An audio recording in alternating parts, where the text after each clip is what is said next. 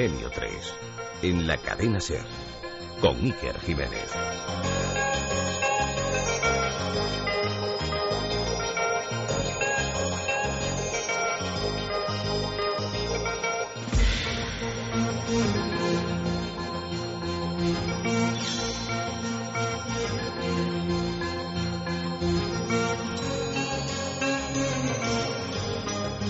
El programa que van ustedes a escuchar es la repetición de uno ya emitido. Gracias por su atención.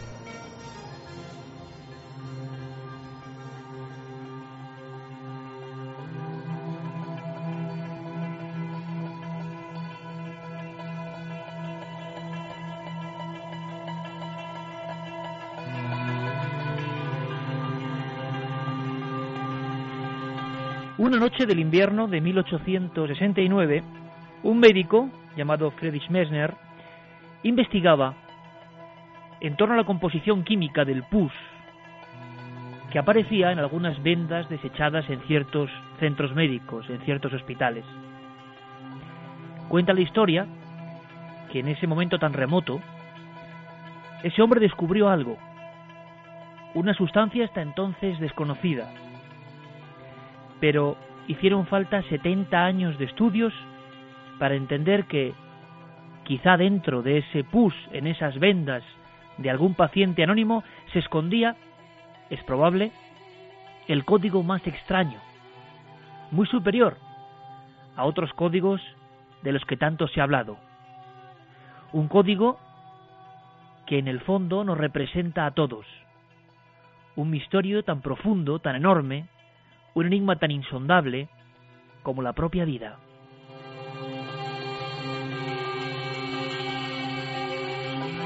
Como ocurre muchas veces en el ámbito científico, fue una cadena, y nunca mejor dicho, de acontecimientos los que hicieron dar poco a poco presencia a ese misterio tan importante, que hoy conecta pasado con puro futuro.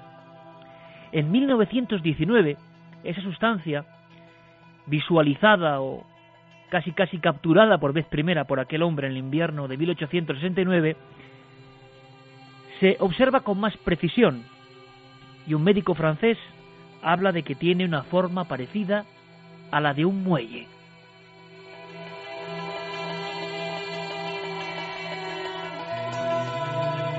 Pero hasta dos décadas más tarde, en otros laboratorios, no observarán algo parecido en estructura regular, se estaba indagando en lo más pequeño y quizá en lo más importante, en lo que compartimos todos los seres vivos. Hasta 1953 no llega una gran revelación.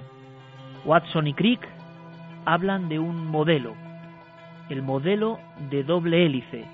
La historia iniciada en 1869 con aquellas vendas llenas de pus se transforma de repente en unas siglas que significan mil y un misterios todavía por resolver. Se habla de la doble hélice del ADN.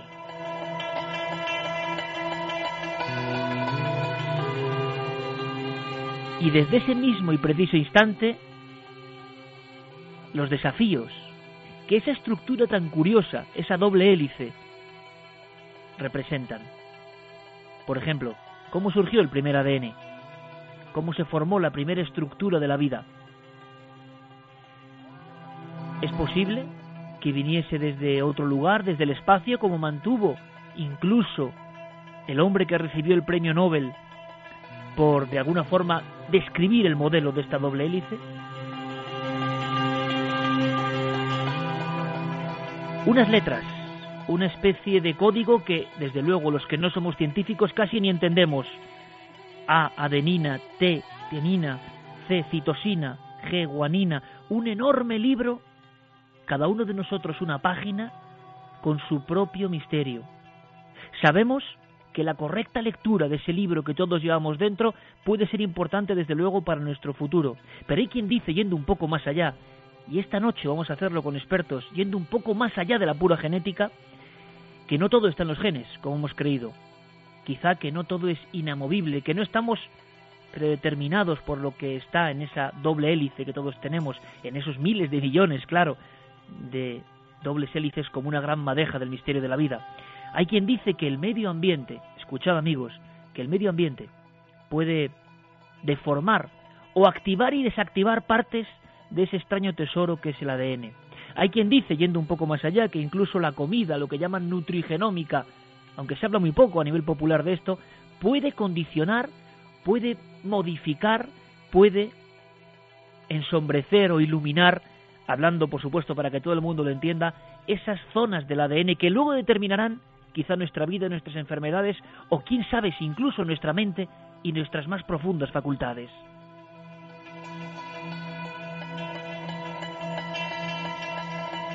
Veréis, yo lo que sé amigos es que hablamos del ADN, hablamos de los genes, de los cromosomas, adoptándolos ya de alguna forma nuestro lenguaje cotidiano y ordinario. Este chico tiene mis genes. El ADN de un animal que representa una especie desaparecida y que ahora puede resucitarse. O por ejemplo, los laboratorios peleándose en el ámbito de la conspiración por patentes génicas, experimentos en humanos para modificar lo más profundo de nosotros mismos. El ADN y sus misterios, hablamos de ello. Hablamos como un término más. Sin embargo, creo que conocemos muy poco. ¿Qué pasó con el genoma humano? ¿Qué se descubrió? ¿Es cierto que al parecer tenemos muchos menos genes de lo que pensábamos, menos que otras especies aparentemente menos evolucionadas? ¿Es cierto que leyendo ese dibujo extrañísimo de lo más profundo del ser, encontramos elementos que solo están en nosotros, elementos extraños, elementos que son, en definitiva, lo que nos hace humanos. ¿Y quién los insertó ahí? ¿Nacieron por azar? ¿Son reacciones químicas lógicas y comprensibles? ¿O quizá nuestro destino, nuestro inicio, está también más allá de las estrellas? Es cierto que en lo profundo de nuestras células, en lo profundo de cada una de las pequeñas piezas de nuestro organismo, duerme los mismos elementos, la luz del confín del universo?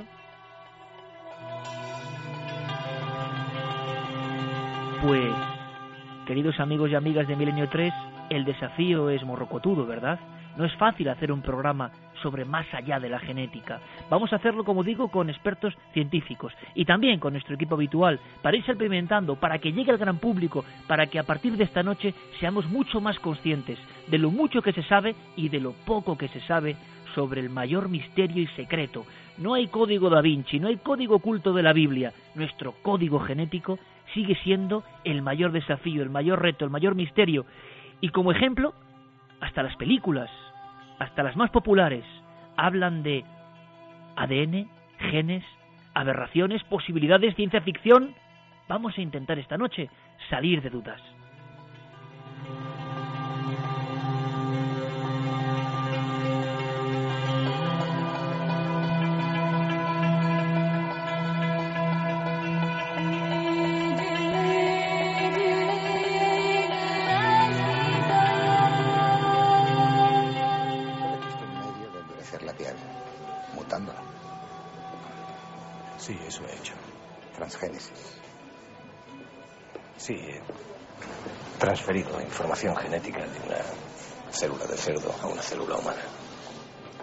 De un cerdo.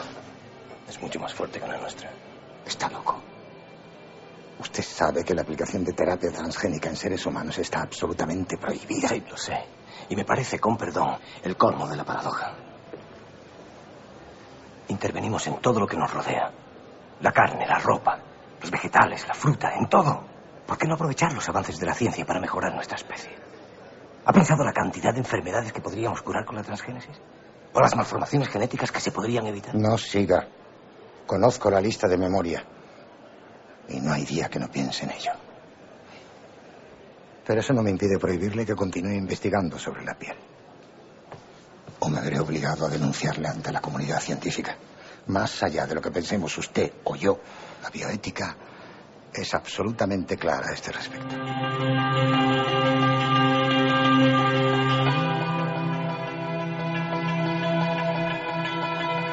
Bioética, enigmas que tienen que ver con las posibilidades, que algunas son aterradoras y otras esperanzadoras del ADN. Hay muchas cosas de las que hablar y quiero presentar en primer lugar a un científico de gran prestigio, Él trabaja en el Consejo Superior de Investigaciones Científicas, es miembro del Instituto Cajal, doctor en genética, Ángel Carlos Román, que ya nos escucha. Buenas noches, amigo. Eh, buenas noches, Iker. Muchísimas gracias porque tengo que decir que este tema además surge por eh, el entusiasmo de auténticos científicos que no tienen ningún temor a hablar y que mm, de una forma casi casual trasladan incógnitas. En cuanto supimos de las investigaciones, las preguntas que lanzaba el vuelo Ángel Carlos Román, pues yo creo que mm, enseguida dijimos hay que hacer este programa porque tantas cosas desconocemos y lo primero que me gustaría preguntarte y enseguida abriremos vías de contacto porque habrá muchos amigos que tendrán muchas dudas al respecto es que en bueno hace muy poquito tiempo se descubre o se descifra o se puede leer, habrá que intentar hablar a todo el mundo con, con términos muy comprensibles, lo que llamamos genoma humano, y tú mm, das en la diana cuando mm, te percatas y me comentas que existen algunos elementos, algunas cosas que no sé bien cómo explicar. Ahí quizá radica el misterio de por qué somos diferentes a todo lo demás. Es como si en el código genético profundo de nuestra especie hubiese cosas, yo no sé si, que no encajan o que son muy distintas a las demás. Eh, sí, eh, hay diferentes estudios que se han hecho eh, recientemente a partir del descubrimiento del genoma humano que detectan desde zonas que, cuya evolución ha sido un poco diferente a la de las otras especies y sobre todo que han tenido como un salto cualitativo de velocidad en su evolución desde nuestros más ancestros cercanos hasta el hombre. Eh, ese, tipo de secuencias eh, que normalmente ni siquiera son genes, son secuencias que están regulando de alguna forma nuestro genoma, son las que en principio nos hacen más humanos. Eh, hay una cosa importante, Ángel. Em, yo lo decía, y hay muchas cuestiones populares que intentaremos luego, y repito, este es un programa para todo el mundo y creo que lo vamos a agradecer, y yo el primero, por saber algo más. Eh, en la prensa, a todos los niveles, encontramos términos como ADN basura o, cosas que, bueno, que vamos aprendiendo poco a poco. Pero hay una que a mí me ha llamado mucho la atención y que no sé si es verdad. Cuando los expertos científicos, los que sabéis de esto, los que sabéis de la genética, descifráis, hablando en plata un poco, ese ese gran libro que todos tenemos dentro, os encontráis con que hay menos densidad de genes de lo que se esperaba, que tenemos menos genes de lo que se presuponía. ¿Es cierto eso? Eh, sí, fue uno de, las grandes, de, los grandes eh, eventos que dio lugar en eh, la secuenciación del genoma humano. antes se consideraba que, que, el humano iba a tener un mayor número de genes que, por ejemplo, otros genomas que se habían secuenciado, como ratones o gusanos o la mosca.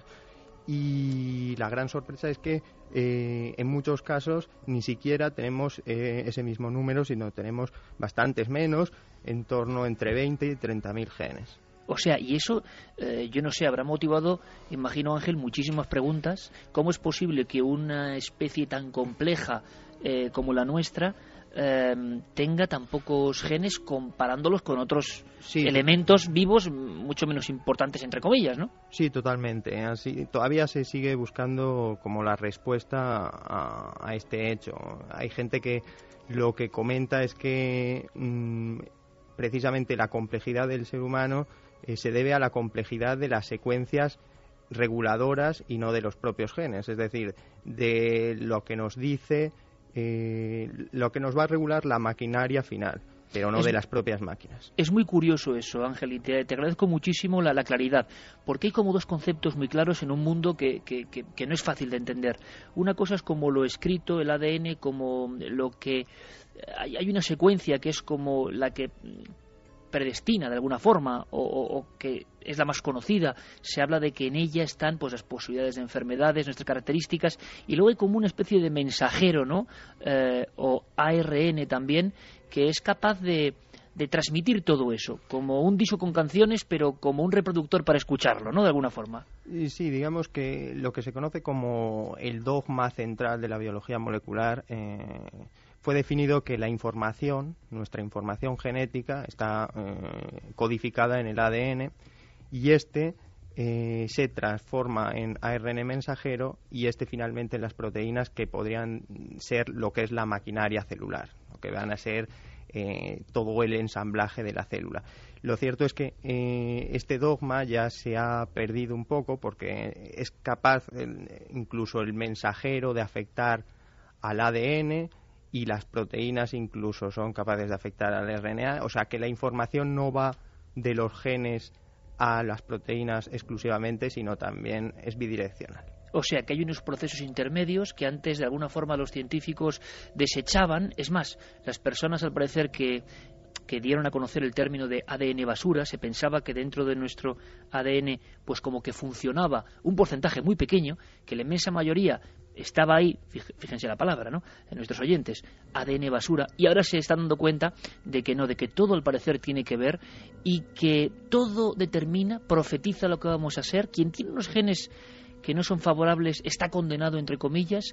¿En qué ha avanzado la ciencia? Hay cosas sorprendentes que vamos a ir aprendiendo. Quiero presentar a otro buen amigo, a otro científico, biólogo, experto en genética y biología molecular, formado en la Universidad de Londres. Él es Josep Sivera y creo que nos escucha desde Valencia. Josep, buenas noches. Hola, buenas noches, Iker, Ángel. Muchísimas gracias por atendernos, de verdad. Gracias a los dos, ¿eh? como dos científicos de primer nivel que, que yo creo que se han prestado eh, para enseñarnos cosas y eso yo creo que es un lujo. Eh, fíjate, esta noche, eh, Josep, vamos a aprender de cosas que pueden parecer muy lejanas, a mí me parecen enormemente misteriosas, como eh, la epigenética. Es decir, primero para ir aproximándonos, parece que hay muchos investigadores que piensan que no todo está escrito, que dentro de nuestras células, de todas nuestras células, en el núcleo de nuestras células, están esas, esos cromosomas ese ADN, esa especie de forma tan rara, repito, de doble hélice, que en ellas está escrito todo lo que va a ser de nosotros más o menos, así hablando a grandes rasgos, claro, pero ahora, en los últimos años, la ciencia empieza a ver que otras cosas afectan, y esto sí que es como, como darnos de bruces, ¿no? ¿Y qué cosas eh, pueden afectar? Y de eso va lo que se llama epigenética, ¿no, Josep? Sí, efectivamente. Eh, la, epigenética es una ciencia que relativamente hace poco que, está con nosotros y básicamente son modificaciones que se sufren eh, no a nivel de nucleótidos, sino a nivel de expresión de, proteínas. Y esto quiere decir, por ejemplo, para que todo el mundo lo entienda, pues que el ambiente o lo que ingerimos puede condicionar, si no ese gen, ese, eh, eso que está escrito, sí que se active o desactive. Sí, efectivamente. Eh, pues hace como en la década de los 80 un doctor eh, sueco, el doctor Lar Olaf mm, Bigger, hizo unos estudios refiriéndose a una gente que habían sufrido enfermedades cardiovasculares y pudo mm, mirar los historiales eh, de cada individuo y llegar hasta 1820-1840 las hambrunas que se pasaron eh, por falta de buenas cosechas en Suecia. Y de ahí pudo relacionar que el medio ambiente eh, tenía un factor involucrado en la genética. Y de ahí ha pasado a nuestras generaciones. Bueno, pues fijaos amigos de Milenio 3 es importante.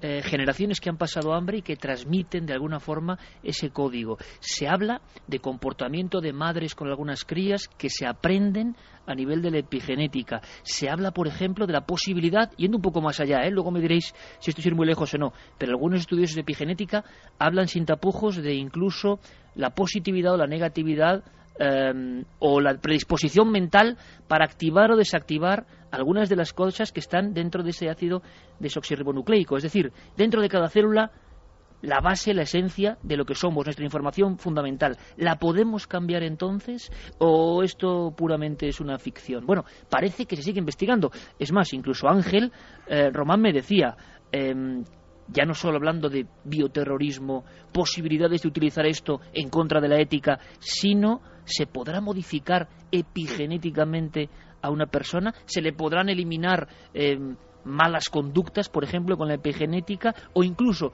podremos bucear en el genoma humano en busca de antiguas civilizaciones, en busca quizá del lugar del que procedemos. Y hablando de ese lugar del que procedemos, vamos a contar algo muy, muy, muy interesante con Javier Sierra, compañero. Buenas noches. Muy buenas noches, Iker.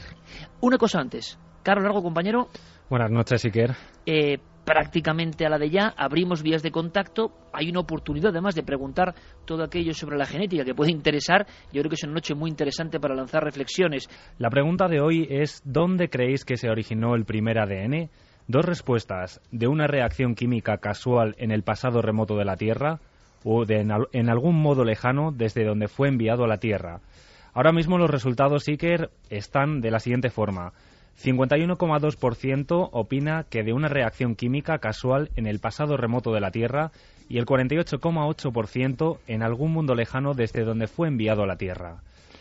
Perfecto, Carlos. Eh, Javier, vamos a hablar de la persona que recibe el premio Nobel, una de las personas, ni más ni menos que por el hallazgo de esta estructura de doble hélice que ya pertenece a nuestro pensamiento global, pero que sigue siendo aunque se ha leído, parece desconocida en muchos aspectos. ¿Y, qué determina? Bueno, vamos a hablar de ese hombre, creo incluso tiene su voz. Coméntanos un poco su historia, porque aquí ya empiezan los misterios, pero a bocajarro. Pues sí, empiezan los misterios ya, digamos que intravenosos, ¿no? Porque el, tema tiene mucho que ver con el personaje central, eh, en fin, que articula el asunto de esta noche, el, padre, digamos, de la idea de la doble espiral del ADN, el hombre que, en fin, hizo más por la divulgación y por la investigación, sobre todo, de este tema. Él, fue un físico, biólogo molecular, neurocientífico, uno de los grandes hombres de ciencia del siglo XX y se llamaba Francis Crick. Francis Crick, fíjate, eh, después de una vida dedicada a la investigación de la genética y de sus misterios, hace un planteamiento muy curioso eh, que me gustaría que escucharas. Esta es su voz y lo que dice respecto a los genes. Dice, si hablamos de genes y de lo que son, y si le pides a cualquiera en este campo que defina un gen, tiene una gran dificultad para encontrar una definición. Es decir, el propio Francis Crick, cuando se enfrentó al asunto de los genes y lo que significaban, lo veía como un cierto misterio, con un cierto halo de misterio. Y esto lo culmina en una obra que él publica en 1981, eh, que fue muy controvertida, como algunas otras de sus obras, pero esta en especial, que se llamaba La vida misma, Life Itself, la publica en 1981, y en ella eh, aseguraba que le costaba aceptar que el ADN pudiera haberse organizado tal y como hoy lo conocemos eh, por azar, por una cuestión de simple casualidad. ¿no? Eh, aun con todo el conocimiento científico sobre la vida, decía, eh, la, esencia de, nuestra existencia, de, los seres vivos, le parecía casi un milagro. Y eso que él hacía años que no iba a la iglesia, que se había apartado de, la fe para dedicarse a la investigación científica, él no era creyente. Y él decía que, eh, a pesar de que el código genético es casi universal, el mecanismo necesario para estructurarlo es demasiado complejo para haber surgido de un solo golpe. Fíjate, ponía mm, un ejemplo, una comparación, una metáfora eh, que también se hizo muy popular en los años 80. Él comparaba eh, la idea de la sopra primordial, en fin, eh, ya sabes, la, la, teoría de que la vida surge de una serie de componentes que en principio no tienen parte biológica, pero que se mezclan en esta sopa primordial en el inicio de los tiempos y termina formando por reacciones eléctricas, químicas, eh, magnéticas, eh, termina creando eh, las primeras moléculas primigenias. Y él decía que aceptar eso, aceptar que por azar en una sopa primordial en el pasado remoto del planeta hace más de 4.000 millones de años hubieran surgido las primeras moléculas de vida, en fin, casi por casualidad, era casi comparable a, que un huracán entrase dentro de un gran hangar donde hubiera mm, esparcidas las piezas de un jumbo y después de pasar el huracán por dentro de ese hangar, el jumbo hubiera quedado montado y preparado para volar.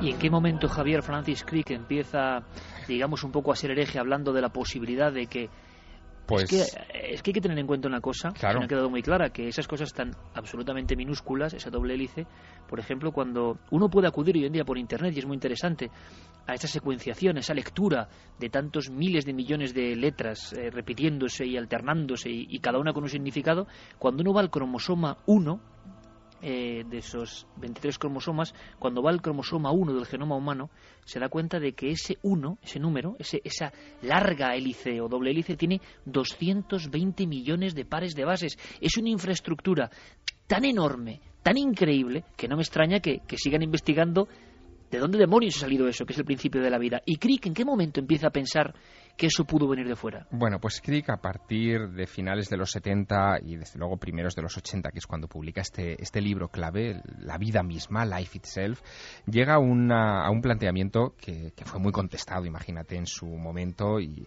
y apareció criticado en muchos artículos y muchos comentarios a ese libro, porque él dice que es todo tan complejo en, en, la estructuración del ADN que le parece que ha estado ensamblado por una inteligencia. Él nunca habla de Dios a ese respecto y eh, piensa que el, el, hecho de que el ADN apareciera sobre la Tierra eh, tiene necesariamente que haber sido por intermediación de una civilización extraterrestre que pudo haberla enviado a la Tierra. Esto parece ciencia ficción, de hecho parece eh, el planteamiento que él hará en esas páginas parece el resumen de la película Superman, porque llega a plantear la posibilidad de que una civilización extraterrestre esté al borde del colapso y en un momento determinado decida para, para garantizar su propia supervivencia enviar a bordo de no sabes, pero muchas naves quizá o muchas sondas eh, esta información genética a todos los confines del universo y que una o varias de esas naves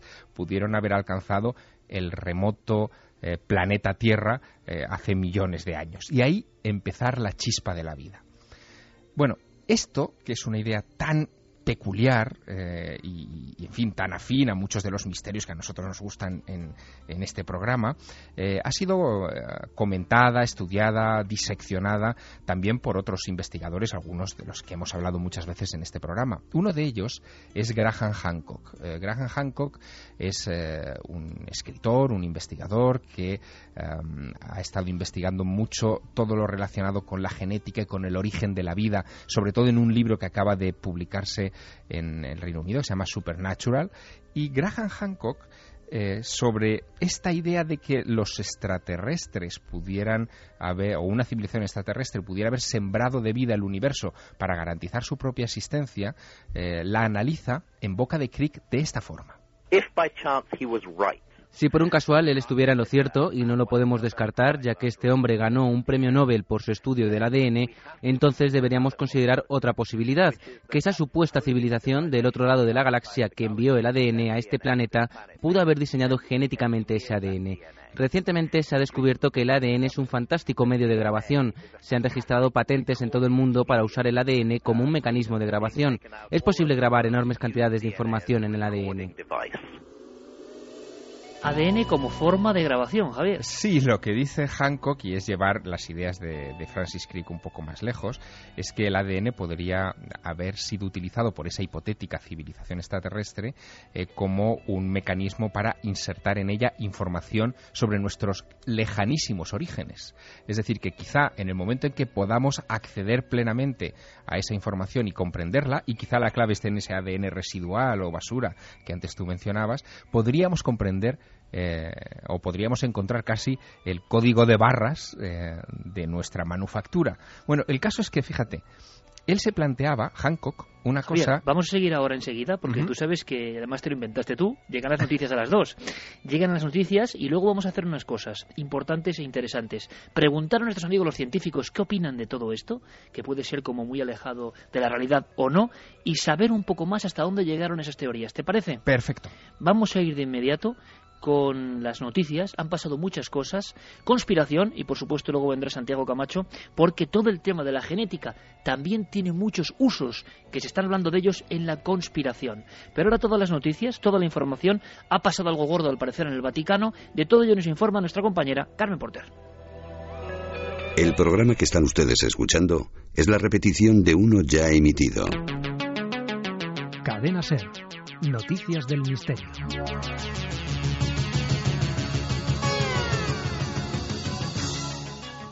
Comenzamos nuestro repaso por el mundo del misterio con una noticia que ha impactado a la comunidad católica. Alguien planea matar al Papa. Según el periódico italiano Il Fatto Quotidiano, Benedicto XVI morirá dentro de pocos meses. Al parecer, el cardenal colombiano Darío Castrillón entregó en enero una carta al Papa donde le contaba una conversación que mantuvo con el arzobispo de Palermo, Paolo Romeo. Según este, el jefe de la Iglesia Católica se enfrentaría a un serio riesgo y podría ser víctima de un atentado en el próximo año. El diario asegura que el cuerpo de seguridad del sumo pontífice está verificando las circunstancias en las que fueron pronunciadas esas palabras y su veracidad. Además, apunta la posibilidad de que el Papa ya haya elegido a su sucesor, el cardenal italiano Angelo Scola. Continuamos en Roma, donde hace unos días se daba a conocer la resolución de uno de los misterios históricos más relevantes. ¿Quién hay enterrado en la tumba de San Pablo? El padre Scott Brudeo, de la Universidad Pontificia Gregoriana, nos lo cuenta. Los arqueólogos encontraron restos humanos dentro de la tumba. Mediante pruebas científicas determinaron que procedían del primer siglo después de Cristo.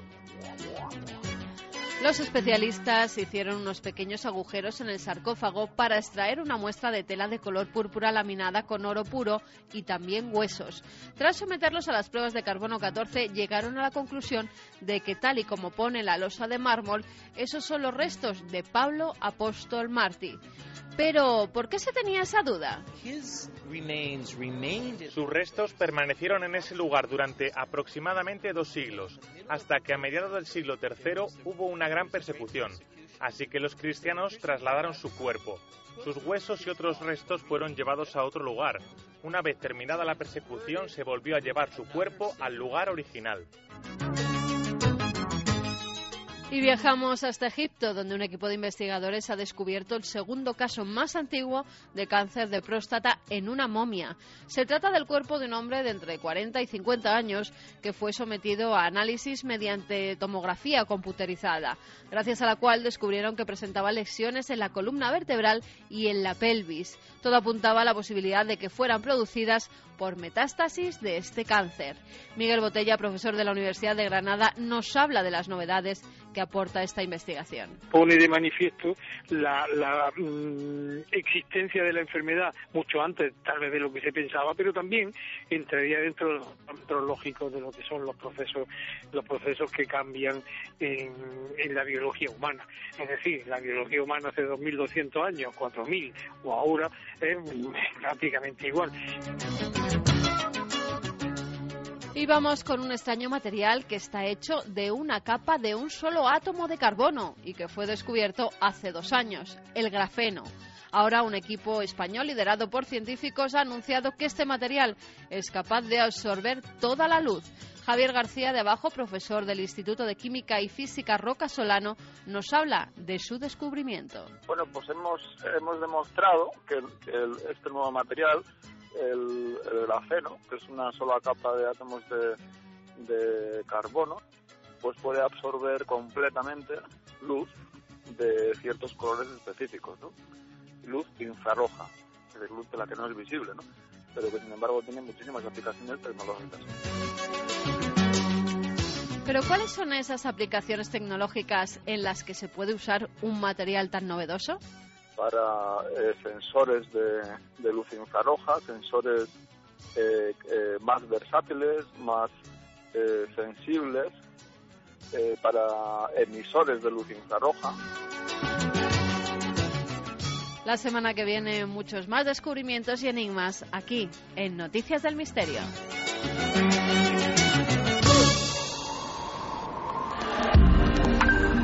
Antes habías estado tan cerca de lo desconocido. Milenio 3. Cadena Ser.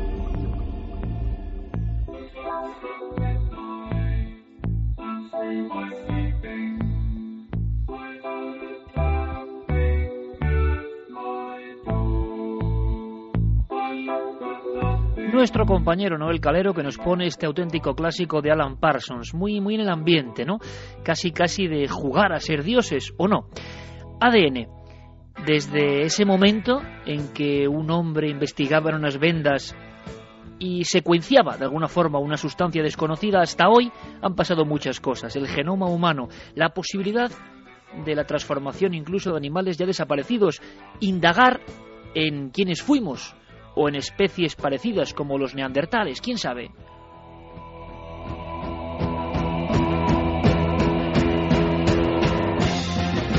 Otros hablan de el nulo caso que algunos pueden estar haciendo ya a las normas de bioética y las transformaciones tremendas o experimentos que quizá conozcamos dentro de 50 o 60 años, bioterrorismo, animales quiméricos, animales compuestos de diferentes genes, de diferentes especies. Todo eso que parecía ciencia ficción está ocurriendo ya. Habrá que poner unos límites, pero seguimos aprendiendo.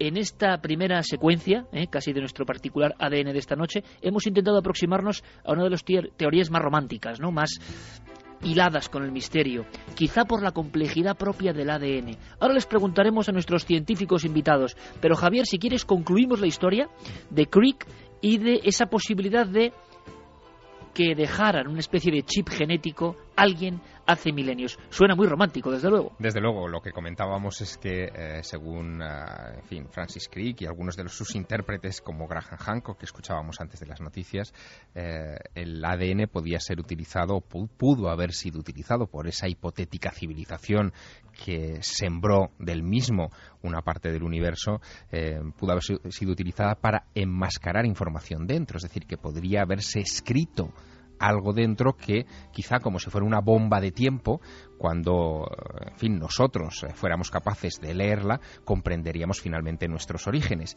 Y en esa línea, el propio Graham Hancock, este último intérprete de la teoría de la panspermia dirigida de Francis Crick, eh, hace esta valoración. Así que otra posibilidad que tenemos que considerar es que alguna inteligencia pudo haber introducido información en nuestro ADN Tal vez fue escrita en el primer ADN que apareció en este planeta, el cual ha sido conservado y heredado durante millones de años de evolución, hasta que finalmente una criatura evolucionó y fue capaz de leer esta información. Y esa criatura somos nosotros, y para poder leerla necesitamos estar en estados alterados de conciencia. Lo de estar en estados alterados de conciencia tiene su, su aquel, Iker, porque lo que dice Hancock eh, es que el propio Crick, y eso se hizo eco la, la, prensa británica a la muerte de Francis Crick en el verano de 2004, eh, parece que eh, tuvo una visión de alguna manera de la doble hélice que compartió después con su colega de investigaciones eh, James Watson, eh, después de haber ingerido algo, unos miligramos de LSD, de la famosa droga alucinógena. Y esto tiene también su aquel, porque Crick eh, había sido lector y lo había declarado públicamente de Un Mundo Feliz Aldous Huxley, donde se hablaba de estas sustancias liberadoras de la mente, la mexcalina, el LSD y otras. Parece que fue voluntario en experimentos para probar los efectos del LSD y la psilocibina en la Universidad de Oxford, miembro de una, organización británica muy controvertida en los años 60 que se llamaba Soma y que era un grupo que buscaba la legalización del cannabis. Así que imagínate, eh, de repente eh, Francis Crick, para llegar al mayor descubrimiento científico en, biología del siglo pasado, utilizó casi la vía del chamán, ¿no? El quitarse eh, las barreras mentales provocadas por los estudios, sin renunciar evidentemente a ellos, y empezar a enlazar elementos en ese eh, maravilloso mundo de, no estar atado a, lo material y llegar a esta conclusión de, la visión de la doble hélice que ha cambiado nuestra percepción de quiénes somos. ¿Pura fantasía o no? Desde luego el protagonista es el premio Nobel que, que, nos enseñó esa doble hélice. Yo me gustaría preguntar a nuestros científicos, Em, ¿Qué es lo que más les sorprende? Y si pueden hacerlo comprensible y casi en titulares para empezar a adentrarnos de todo lo que se ha hallado o de lo que se está leyendo en el genoma humano, porque a veces uno lee las noticias desde el desconocimiento y da la impresión de que se lee y se comprende todo, y yo no sé si eso es cierto o no. ¿Ha habido algo que os ha sorprendido especialmente de esas primeras lecturas del libro del genoma humano? Eh, bueno, yo creo que lo más importante ahora mismo en el genoma humano es que estamos hablando de más o menos en torno a 3.000 millones de pares de bases y tenemos un conocimiento real de pocos cientos de miles prácticamente. Eh, todavía tenemos un mundo total por descubrir y por excavar dentro del genoma humano. O sea que se están dando eh, las primeras paletadas en esa gran excavación, de alguna manera, ¿no? Los pasos de bebé. Mm. Muy buena definición. Estamos en la infancia. Y por lo tanto estamos a las puertas de descubrir cosas eh, que pueden parecer increíbles. Por ejemplo, esa teoría que comentaba Javier Sierra que acompañó con mucha polémica eh, la vida de Francis Crick. Vosotros personalmente, ¿qué opináis a día de hoy, 2012? No sé si hay ideas que cobran fuerza, otras que se pierden, de la posibilidad en la complejidad del ADN de que hubiese eh, algún tipo de explicación de este tipo. Eh, se habla entre los científicos, ningún científico habla de esto. ¿Cómo es la situación para esta teoría tan romántica, como decíamos, de que podamos provenir de otro lugar? Bueno, primero de todo es que estamos hablando de Francis Crick, que es posiblemente uno de los grandes, grandes científicos en todas las especialidades de toda la historia. ¿eh? Eh, no hablamos de un cualquiera. No, no, no, no es un cualquiera. O sea, no solo como premio Nobel, no solo como descubridor del, del ADN, sino mm, ha tenido una carrera increíble de genio, vamos. Y lo que él proponía, pues ciertamente es viable.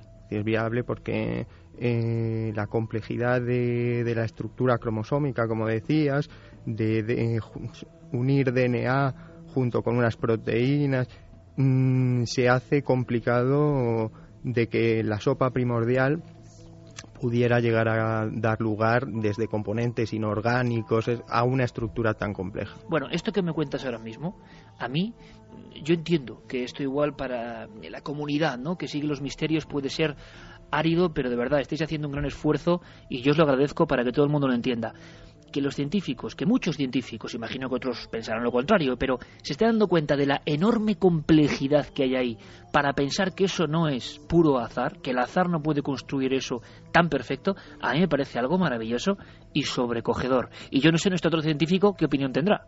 Eh, pues mira, una de las cosas que a mí me ha dejado mucho, muy perplejo es eh, que no hace mucho eh, en una universidad inglesa, en Imperial College, no me acuerdo exactamente el nombre de la doctora, eh, analizaron unos eh, pedazos de meteorito y encontraron como unos 90, 96 tipos de aminoácidos diferentes a los que tenemos nosotros. Nosotros tenemos 21 tipos de, aminoácidos. Por lo tanto, es, esos 75 mm, tipos de diferentes de aminoácidos, ¿qué es lo que hacen? ¿De dónde vienen? ¿Cómo son? ¿Sabes? Eh, o sea que hay muchas cosas que realmente no entendemos. Se nos cuenta que controlamos un poco nuestros genes. Se habla, ¿no? Eh, popularmente de qué son nuestros genes, eh, qué pasa dentro del ADN. Bueno, determinaremos si tenemos los ojos castaños o verdes, si incluso padeceremos ciertas enfermedades, nuestra conducta. Y sin embargo, en la investigación de todo eso, hay cosas hasta, no voy a decir más importantes, pero no solo individuales, sino que afectan a toda la especie, ¿no? Incluso podríamos, eh, no sé qué opinión tenéis, eh, rastrear en ese código, en ese gran eh, crucigrama increíble, ¿no? De, que, es el genoma humano, intentando buscar, yo no sé si hibridaciones o civilizaciones o humanidades que ya no están y que, y que dentro de ese gran libro de millones de pares de bases podrían estar sus restos. ¿También ciencia ficción o es posible?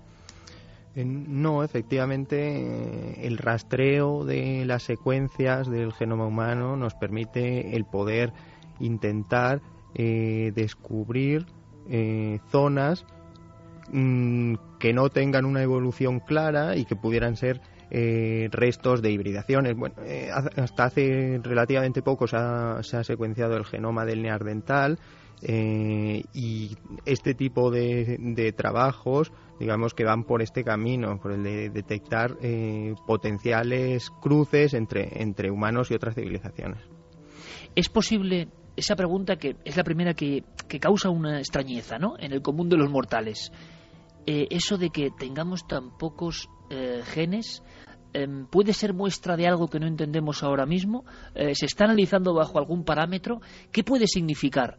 Que al secuenciar a la criatura más absolutamente fascinante y compleja del universo conocido, nos encontremos con que tenemos menos genes que, que otros animales. ¿Eso cómo se podría interpretar? ¿O qué están diciendo las vanguardias científicas? Bueno, eh, se puede considerar, yo siempre lo he considerado de, esta forma, digamos que los genes, lo que son los propios genes, eh, están codificando determinadas estructuras. Es como si estuviéramos codificando eh, las partes de un coche, por ejemplo. ¿no? Uno codifica las ruedas, unos genes, otro la carrocería.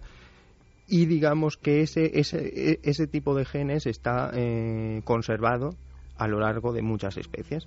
La diferencia entre los humanos con otras especies y entre las diferentes especies influye en la forma en la que se monta el coche, digamos. Uno puede haber dado lugar a un coche de carreras y otro haber dado lugar a un camión y casi hubiera necesitado las mismas piezas, pero la cuestión es eh, eh, lo que da lugar a la complejidad. Vamos a dar un paso más allá, si os parece. Bueno, primero, Carlos, ¿cómo ves esa encuesta? Pues ahora mismo, Iker, la pregunta que planteábamos, ¿dónde creéis que se originó el primer ADN? Los resultados están de la siguiente manera. 50,6% opina que de una reacción química casual en el pasado remoto de la Tierra y 49,4% en algún mundo lejano desde donde fue enviado a la Tierra. Muy ajustados los resultados, como ves. Y de esos comentarios que tú hablabas, pues ya nos van llegando. Por ejemplo, Joaquín Mateo nos, decía que es una cuestión difícil para la que comparte las dos opciones, aunque se inclina más por una reacción química causal. Jesús Eladio Sánchez López, interesante debate, yo creo que vino del azar químico. La pregunta sería, ¿estaba todo predispuesto en la lógica del universo para que esa reacción se produjese antes o después? Silvia Gregorio, no creo que sea nada descabellado pensar que somos un experimento. Es más, quizás el concepto de Dios y extraterrestres sean lo mismo. Lo irracional sería pensar que no pueden existir otras formas de vida. Raquel Mejías eh, nos comentaba que completamente de acuerdo en que es muy posible que existan otras formas de vida, pero asumir que por eso somos un experimento le parece demasiado. También, por ejemplo, desde Argentina nos hacían una pregunta. ¿Qué nos pueden decir sobre las quimeras o aquellas personas que tienen dos tipos de ADN en su cuerpo? Bueno, vamos a hablar de todo eso. Eh, y no solo eso, sino también de animales que parece que están volviendo a la vida. Eh, ¿Será volver a la vida, resucitar especies? ¿Es posible? Damos la bienvenida a Santiago Camacho. Santi, buenas noches, compañero. Buenas noches, Iker. Yo no sé si, como tú sabes, eh, en titulares, hilando todo esto, y ahora aprenderemos un poco más de la epigenética con Josep Sivera y Ángel Román, que a mí me parece un campo de verdad asombroso, cómo todo eso que nos han contado que es inmutable y que define nuestro destino, parece que no es tanto, y que todo influye, por lo tanto, aprendamos, ¿no?, a influir de buena forma. Ya veremos cómo. También se podrá influir de mala forma. Y un poco de las malas formas viene a hablarnos Santi. ¿Por qué? Bioterrorismo, modificación genética humana hoy, experimentos de este tipo. Santi, conspiración, ficción o está ocurriendo patentes génicas y piratería genética. Bueno, pues has hecho efectivamente todo un catálogo de mm, todo ese mundo que se mueve más allá de esa palabra que hemos pronunciado varias veces a lo largo del programa, bioética. Porque claro, la bioética dentro del campo de la medicina, de la investigación científica responsable, pues evidentemente se aplica y se aplica con mucho rigor. Pero ¿qué sucede en campos como el militar? como el directamente delictivo, como puede ser, por ejemplo, el tráfico de drogas o eh, el doping deportivo o en países que no se han caracterizado precisamente por su respeto ni a los derechos humanos ni a la legislación internacional. ¿Qué sucede en esos ámbitos? Pues en realidad podemos imaginar mucho y sabemos relativamente poco. En el ámbito militar sí tenemos algunas pistas. Eh, el Departamento de Defensa de los Estados Unidos tiene un grupo de asesor en temas científicos que se llama Enclave Jason, cuyos eh, miembros eh, la identidad la guardan celosamente en secreto, pero que eh, periódicamente hace informes mm, si no públicos, por lo menos semipúblicos, son restringidos, aunque no de materia reservada, sobre diferentes temas científicos. Uno de los últimos informes de este grupo Jason fue precisamente sobre el empleo de la genética por parte del Departamento de Defensa. Y eh, más allá, digámoslo así, de eh, elucubraciones muy fantásticas de la creación de supersoldados, etcétera, etcétera, que no descartaba, pero que decía que evidentemente todavía eh, la ciencia y la tecnología disponible no está al alcance de potenciar genéticamente a, seres humanos, sí que daba una recomendación y además urgente, porque si no la aplicaban corría el riesgo el ejército norteamericano de quedarse atrás en ese campo, que es utilizar el conocimiento del genoma humano ¿Para qué? Para la selección y distribución del personal. ¿Qué quiere decir esto? Pues recomendaba secuenciar eh, el genoma de eh, la práctica totalidad de los soldados y eh, con los conocimientos que se tienen, más la investigación que estarían ya llevando a cabo y financiando el Departamento de Defensa, ir seleccionándolos en grupos en función a qué? En función a su predisposición genética a cosas como la fatiga de combate, el estrés postraumático, la capacidad para tolerar falta de sueño, deshidratación, exposición al calor, al frío, a la actitud, posibilidad eh, o susceptibilidad de sufrir fracturas óseas, eh, tiempo, de, eh, tiempo de coagulación de las hemorragias, en fin, un montón de factores que determinarían si un determinado soldado iba a una oficina, iba a pilotar tanques o directamente iba a ser tropa de élite. Y eso parece ser que lo están llevando ya a cabo muy, muy, muy casi puntualmente. También tenemos, por ejemplo, eh, mencionado antes un campo en el que parece que eh, la genética podía tener poco que ver, que es el tráfico de drogas. Pues bien, eh, todo viene a raíz de eh, una empresa multinacional muy conocida, Monsanto, que se hizo mm, multimillonaria patentando un herbicida, el Roundup, el glifosato, que extermina prácticamente todas las plantas menos aquellas que han sido genéticamente alteradas para eh, aguantar ese herbicida. Pues bien, hace unos años hubo un plan eh, muy ambicioso eh, promocionado por los Estados Unidos. ¿Para qué? Para intentar erradicar el cultivo de coca en muchos países que son productores y que mm, intentaba, pues, mediante la fumigación de este glifosato, de este Roundup, pues, en los cultivos eliminar precisamente eso. Pues bien, qué sorpresas se llevaron cuando empezaron las fumigaciones y de repente pues eh, los árboles, las tomateras, el resto de los cultivos se moría y algunas eh, plantaciones enormes de coca no eh, se veían afectadas para nada. ¿Por qué? Porque el poder de los narcodólares era tan tremendo que ya habían establecido sus propios laboratorios genéticos y habían modificado variedades de coca para que tuvieran precisamente las mismas características de resistencia al herbicida que tenían las eh, plantas eh, patentadas por Monsanto. O sea que en el ámbito, Santi, de la conspiración y de las actividades poco lícitas, la genética ya está teniendo un papel importante. E iremos alimentando el programa con esa especie de fichas de lo que están haciendo los del lado más oscuro de la realidad, ¿no? Pero me gustaría preguntarle a Ángel y a Josep, por ejemplo, sobre algo que se ha comentado mucho, que ya se comenta poco, eh, que causa interés. Se habló mucho, por ejemplo, de manipulaciones o modificaciones genéticas, experimentos genéticos en seres humanos. Se llegó a hablar de la posibilidad de la clonación, de que solo las barreras de la bioética detenían algún tipo de experimentos. Claro, la mente lógica o desconfiada que tenemos nosotros, por, lo menos, nos hace pensar que en algunos lugares es posible que se hayan hecho experimentos. Yo no sé a nivel científico, vosotros que estáis versados y en vanguardia de todo esto, eh, si se sabe algo, si se siguen haciendo experimentos si no se hacen, si sigue habiendo personas que a nivel científico intentan llegar más allá hasta límites como el de la clonación, si es posible, sacadnos de dudas.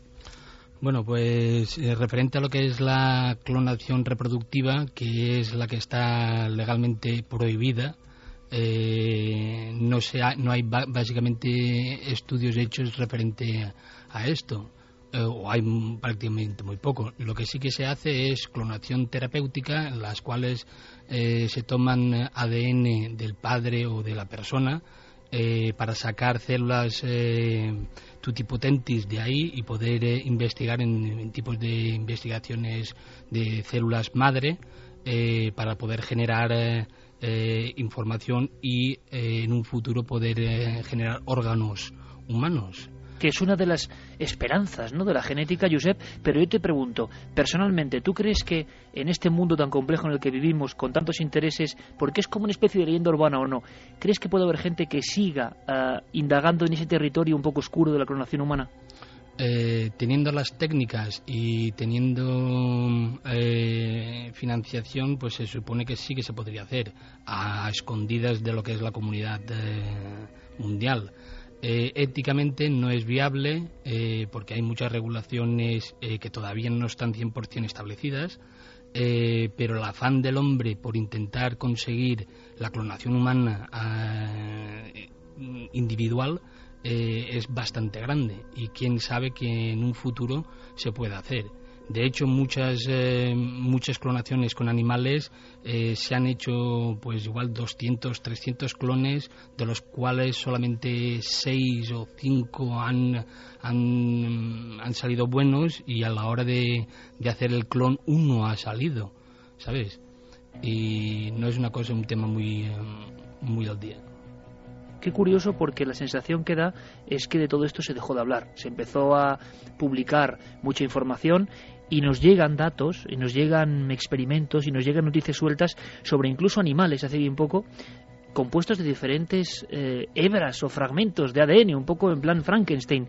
Eh, Ángel, yo no sé a ti, por ejemplo, qué es lo que más te sorprende de todo lo que parece que se está haciendo eh, y con qué motivaciones. Pero claro, cuando la ética es el único freno, aquí nos ponemos a temblar, ¿no? Porque sabemos cómo está el mundo y parece que todo el mundo coincide en que técnicamente, o sea, con las herramientas, se podrían llegar a ciertas cosas que parecen ciencia ficción. A nivel, por ejemplo, de animales, ¿en qué deberíamos fijarnos?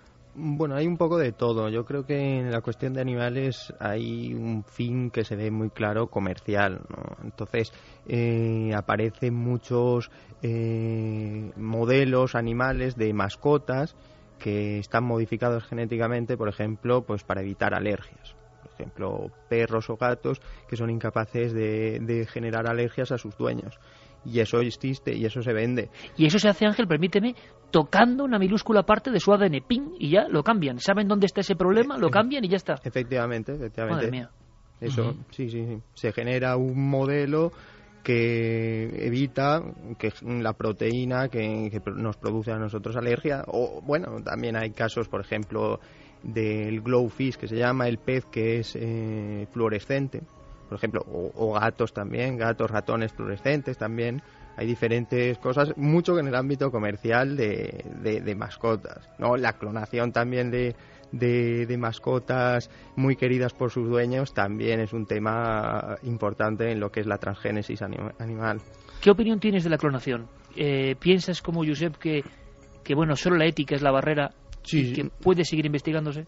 Sí, eh, un laboratorio con financiación suficiente podría llegar a cabo eh, experimentos de clonación humana reproductiva. Mm, en principio las herramientas están ahí, eh, es una cosa bastante difícil técnicamente, necesitaría un equipo bastante especializado, pero en definitiva solo sería la barrera que le pondría la ética, aparte de la del dinero y una cantidad de óvulos necesarios. Eh, sí, sí. Eh, referente a lo que son los animales eh, clonados y esto, mm, hay un punto que me gustaría comunicar. Es que gracias a esto hemos podido clonar dentro de estos animales ciertos tipos de proteínas, como en este caso el factor 8 de coagulación de la sangre, que muchos hemofílicos tienen problemas para coagular, y simplemente pues tomando un vaso de leche que que tiene el factor 8, pues eh, suplementan la carencia eh, de esta proteína. O sea, yo sé, hay que dejar claro que está también la otra cara, ¿no? La experimentación buscando estas modificaciones genéticas está generando una serie de beneficios evidentes para el ser humano. Claro. Y además, Iker, yo creo que tenemos que tener en cuenta un factor más. Estamos hablando de la barrera de la ética, pero es muy probable que en los próximos años nos encontremos cómo la investigación genética crea también problemas de índole social y político. Mm. Eh, de hecho, eh, bueno, no hay más que remitirse a titulares de hace unos pocos meses. No sé si recordáis los polémicos análisis que se hicieron genéticos a la momia de Tutankamón. A raíz de la publicación de, de, esas investigaciones que se realizaron entre septiembre de 2007 y octubre de 2009, se determinó que Tutankamón había muerto de malaria a los 19 años, que efectivamente venía de la línea genética de Akenatón, pero lo importante fue lo que eh, un laboratorio suizo, fijándose en las imágenes de, de, los documentales que en aquellos días aparecían en televisión y donde aparecían los marcadores genéticos en las pantallas de los ordenadores de los investigadores egipcios, lo que ellos dijeron. esos eh, investigadores suizos comentaron que el tipo de marcador, digamos, el grupo genético de Tutankamón, era un grupo genético eh, al que pertenecemos, por ejemplo, el 70% de los españoles y los británicos, un 60% de franceses, un 50% de europeos y solo un 1% de egipcios. Luego, eh, esa información que se ocultó deliberadamente por parte de las autoridades egipcias, porque, en fin, no estaba bien visto que uno de los faraones más importantes no fuera egipcio, sino que pudiera ser caucásico, que es lo que indicaba ese marcador genético, eh, se había convertido en una información sensible que no se dio públicamente en Egipto, pero sí en el resto del mundo. Y atención a ese dato, eh, Javier, porque precisamente en estos días en España, ni más ni menos, se está investigando genéticamente con el doctor Lorente a la cabeza sobre, bueno, un magnicidio célebre, ¿no? Hemos tenido en nuestro país unos cuantos, PRIM, ni más ni menos, experimentos sobre su momia para saber qué ocurrió. Es decir, la ciencia forense acudiendo a la genética para saber o para completar trozos de la historia, ¿no? del libro común, que esto me parece sorprendente y damos un poco el dato porque está ocurriendo ahora mismo en España. Me parece esta genial, investigación. Me parece genial que saques ese, ese argumento y es verdad que la genética nos va a ayudar a despejar muchos enigmas de la historia. Eh, por ejemplo, una de las cuestiones que, a las que se está aplicando es a las famosas teorías difusionistas, es decir, eh, llegaron, por ejemplo, los chinos a América antes que los europeos. Bueno, pues se han hecho algunas uh, investigaciones a ese respecto y, por ejemplo, hace muy pocos meses, un catedrático de antropología de la Universidad de Pekín, Hu Chundong, hablaba de las afinidades entre mm, chinos y mayas, sobre todo en una, en una zona que es la zona de Bukzod, que es un, en fin, una población a 89 kilómetros de Mérida, en Yucatán, donde el ADN de esos mayas es exacto al de eh, poblaciones de la parte suroriental de China. Exacto. Eso explicaría, por ejemplo, eh, otras cosas, similitudes, lingüísticas, eh, la pasión común, por ejemplo, por el jade, a la que le atribuían tanto mayas como chinos las mismas propiedades, e incluso el aspecto eh, achinado de, mm, la población maya o de parte de la población maya que, en fin, que hasta ahora se consideraba poco más o menos que casualidad. Por otro lado, eh, también el avance de la genética puede traer eh, problemas sociales nuevos. Ese, eh, esa recomendación del Departamento de Defensa a la que hacíamos alusión antes, de seleccionar a los soldados genéticamente y ubicarlos en diferentes puestos, puede ser ni más ni menos que el principio de la tan temida discriminación genética, que dentro de unos años nuestro código genético sea determinante para encontrar un trabajo, encontrar pareja, prácticamente un carnet de identidad que llevaremos para todo y que eh, nos discriminará por una razón absolutamente de nacimiento. Ese es uno de los grandes peligros. Bueno, de eso se ha hablado, Santi, fíjate de curioso, y va a ser nuestro siguiente episodio y quizá uno de los más sorprendentes, la epigenética. Vamos a aprender un poco porque se dice, se comenta, eh, que incluso ratas eh, son capaces en experimento de laboratorio de rechazar a un macho porque no él, sino sus ancestros le dejaron el gen determinado, por ejemplo, de la depredación o la agresividad. Y las ratas de la nueva generación no se aparean con él por ese motivo. ¿Es posible? Esto es que me parece pura ciencia ficción. Eh, por cierto, luego me cuentas el caso, que yo no lo conozco, de Yao Ming, este jugador de baloncesto, uh -huh. y se habló también ¿no? de, de, cuestiones que tenían que ver con la genética, ya que hablamos de chinos. Eh, una cosa importante, epigenética, ¿qué significa? ¿Qué es? Bueno, el término se acuña, amigos, en 1953, y de alguna forma y ahora nuestros expertos nos lo explicarán mejor, pero sería la acción del estilo de vida o del ambiente sobre los genes. Eh, una cosa, Ángel, eh, para salir de dudas, eh, el ADN, nuestros cromosomas, tienen información. A nivel popular creemos que esa información es como una Biblia interna, que va a decir lo que nos va a pasar. pero eso no siempre es así, ¿verdad? Es decir, quien tiene, vamos a decir, unas alteraciones en ciertos cromosomas que le pueden hacer proclive a esa información, puede activar la, eh, la enfermedad o puede que no. Así que la activación o desactivación de ese libro que está escrito es una de las claves que tenemos que aprender, ¿no? Eh, claro, es lo que llaman los anglosajones eh, nature versus nurture, que es el efecto del ambiente sobre nuestra naturaleza. Eh, siempre se ha pensado que la naturaleza, que nuestro ambiente, lo que uno vive, nos afecta y no se había llegado a dar la explicación de cómo esto era posible, cuál era el mecanismo molecular hasta el advenimiento de la epigenética, ¿no? O sea, es decir, no solo lo que está escrito, sino de alguna forma cómo nosotros repasamos esa escritura, cómo la activamos o desactivamos. Claro, y, desa desactivar esa frase, ¿no? Incluso, Maligna. Efectivamente, incluso eh, es capaz de pasar a generaciones posteriores. Bueno, esto es apasionante. Quiero que me ayudéis a explicárselo al público. Yo he descubierto el tema hace muy poco y creo que de verdad que es una de esas cosas que, que no es fácil, yo lo entiendo, pero que es muy importante porque esta noche cientos de miles de amigos eh, y después a través de la red eh, millones de personas en todo el mundo estoy seguro que van a aprender y se van a entusiasmar y que luego sigan investigando. Mira, vamos a hacer una cosa muy interesante, es escuchar unas declaraciones de televisión española del doctor Esteller, que es uno de los grandes popes de la epigenética en España. Es que lo que cuenta es muy gráfico. Vamos a ver, dos gemelos que tienen, eh, en, en este caso del experimento, el mismo código, la misma escritura, el mismo misterio de la doble hélice. Por lo tanto, em, tienen poco menos que eh, el destino escrito de la misma forma. Y sin embargo, unos activan ciertas enfermedades y otros no. Eh, y tendrá que ver con el modo de vida. Vamos a meternos en el mundo de la epigenética que es apasionante. Escuchamos al doctor Esteller. Uno de los casos más sorprendentes fue el de un par de hermanos gemelos que llevaban vidas muy diferentes. Uno padecía varias enfermedades y vivía en una gran ciudad, y el otro en un pueblo pequeño y estaba sano. Y para la epigenética eran como personas distintas, como si ya no fueran gemelos desde un punto de vista epigenético, aunque la genética era la misma. Y ese fue uno de los casos más extremos que hemos estudiado. Claro, en el tema de los gemelos, de las copias más o menos idénticas, se puede ver que la vida eh, varía y que los resultados no son los mismos. Se activan unas zonas, se desactivan otras. Dentro de esa doble hélice pasan cosas. No es inamovible. No todo debe estar escrito en los genes o no todo se va a reproducir luego en nuestra vida. Y claro, ¿Qué se va sabiendo, Ángel, Josep, qué se va sabiendo a grandes rasgos de la epigenética? ¿Qué empezáis a saber los científicos de lo que nos afecta? Porque imagino que la exposición a todo tipo de radiaciones, a contaminaciones, la alimentación, todo eso tendrá que ver.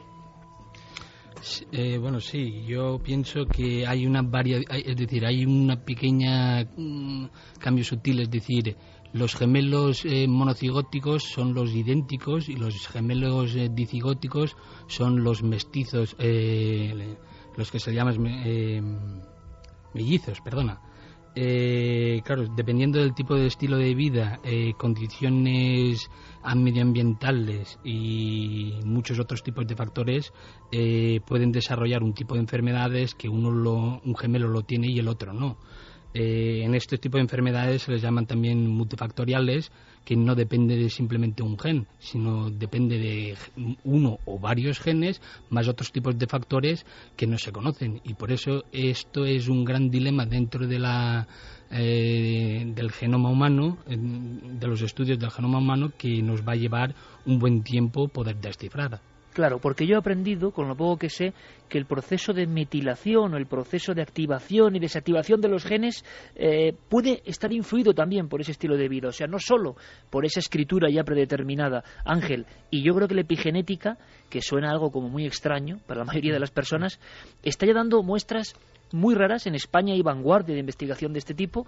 Eh, ¿Y qué se está encontrando? ¿Qué factores pueden ser claves para que no se activen, claro, por ejemplo, las temidas enfermedades, ¿no? Me imagino. Sí, buena parte de lo que se está conociendo a nivel mundial es debido a, a Manel Esteller, ¿no? que no solo es un pope epigenética a nivel nacional, a nivel mundial, y sus estudios con gemelos así lo demuestran. Eh, hay unos estudios muy, muy bonitos también, un modelo de estudio eh, en el que observan que ratas idénticas mm, son capaces eh, de, de, de, manera epigenética tener cuidados eh, a sus crías. Es decir, eh, las madres epigenéticamente están eh, alteradas para que puedan cuidar a sus crías. Y esas crías que tienen el mismo genoma se van a modificar epigenéticamente para cuando sean mayores volver a cuidar a sus crías así. O sea, van a replicar en su organismo generaciones después. Pero esto parece un poco mágico también, ¿no? Efectivamente, sí. Es, digamos que epigenéticamente se las altera su cerebro para que consideren que el cuidar a las crías es bueno y así se va, se va eh, replicando generación tras generación. A mí permíteme, Ángel, eh, estas cosas me parecen tan fantásticas como lo que se está hallando por parte de la física cuántica de que dos átomos varíen eh, separados por el tiempo y el espacio de una forma que sabemos el efecto, pero no muy bien la causa, ¿no? Es decir, que a través de generaciones se perpetúen estas cosas sin que uno sea consciente, eh, esos cambios sutiles en lo más profundo de nosotros y que creemos, creemos entender que no tienen conciencia propia, ¿no? Esas cosas. Sin embargo, varían, hacen variar, hacen cambiar estamos hablando de una metilación en una base determinada del genoma humano. O sea, una entre 3.000 millones. Es tremendo, es tremendo y nos da la impresión de que ese gigantesco libraco, claro, tardaremos siglos, imagino, en comprender un poco lo que somos. Claro, y la gran pregunta lógica que se hacía Javier Sierra es, ¿todo esto puede ser azar? Me parece realmente fascinante. Vamos a escuchar unos cortes. En determinados países están llevando la epigenética al máximo límite. Yo ya no sé hasta qué punto esto podrá ser certero o no, pero me han sorprendido estudios de incluso psiquiatras que se meten a investigar en el tema de la epigenética y que tienen conclusiones sorprendentes. Es decir, equipos de médicos que trabajan la mente y que empiezan a investigar cómo la mente puede llegar a activar o desactivar esas cosas que están escritas en el ADN. Para algunos en el ADN está escrito la genialidad, la facultad artística, la bondad, para otros la agresividad. Hay quien habla del gen de la criminalidad.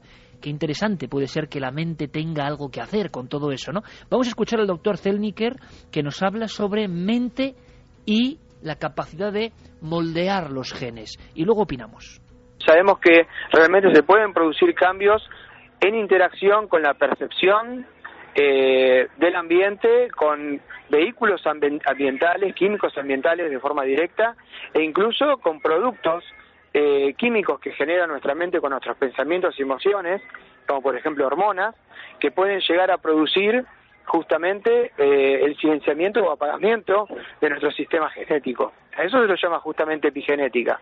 Y por supuesto que con nuestros pensamientos, el estilo de vida que llevamos, el ambiente en el cual vivimos, eh, tanto físico, químico, como el ambiente psicosocial y afectivo, puede llegar a producir cambios en la expresión de nuestros genes.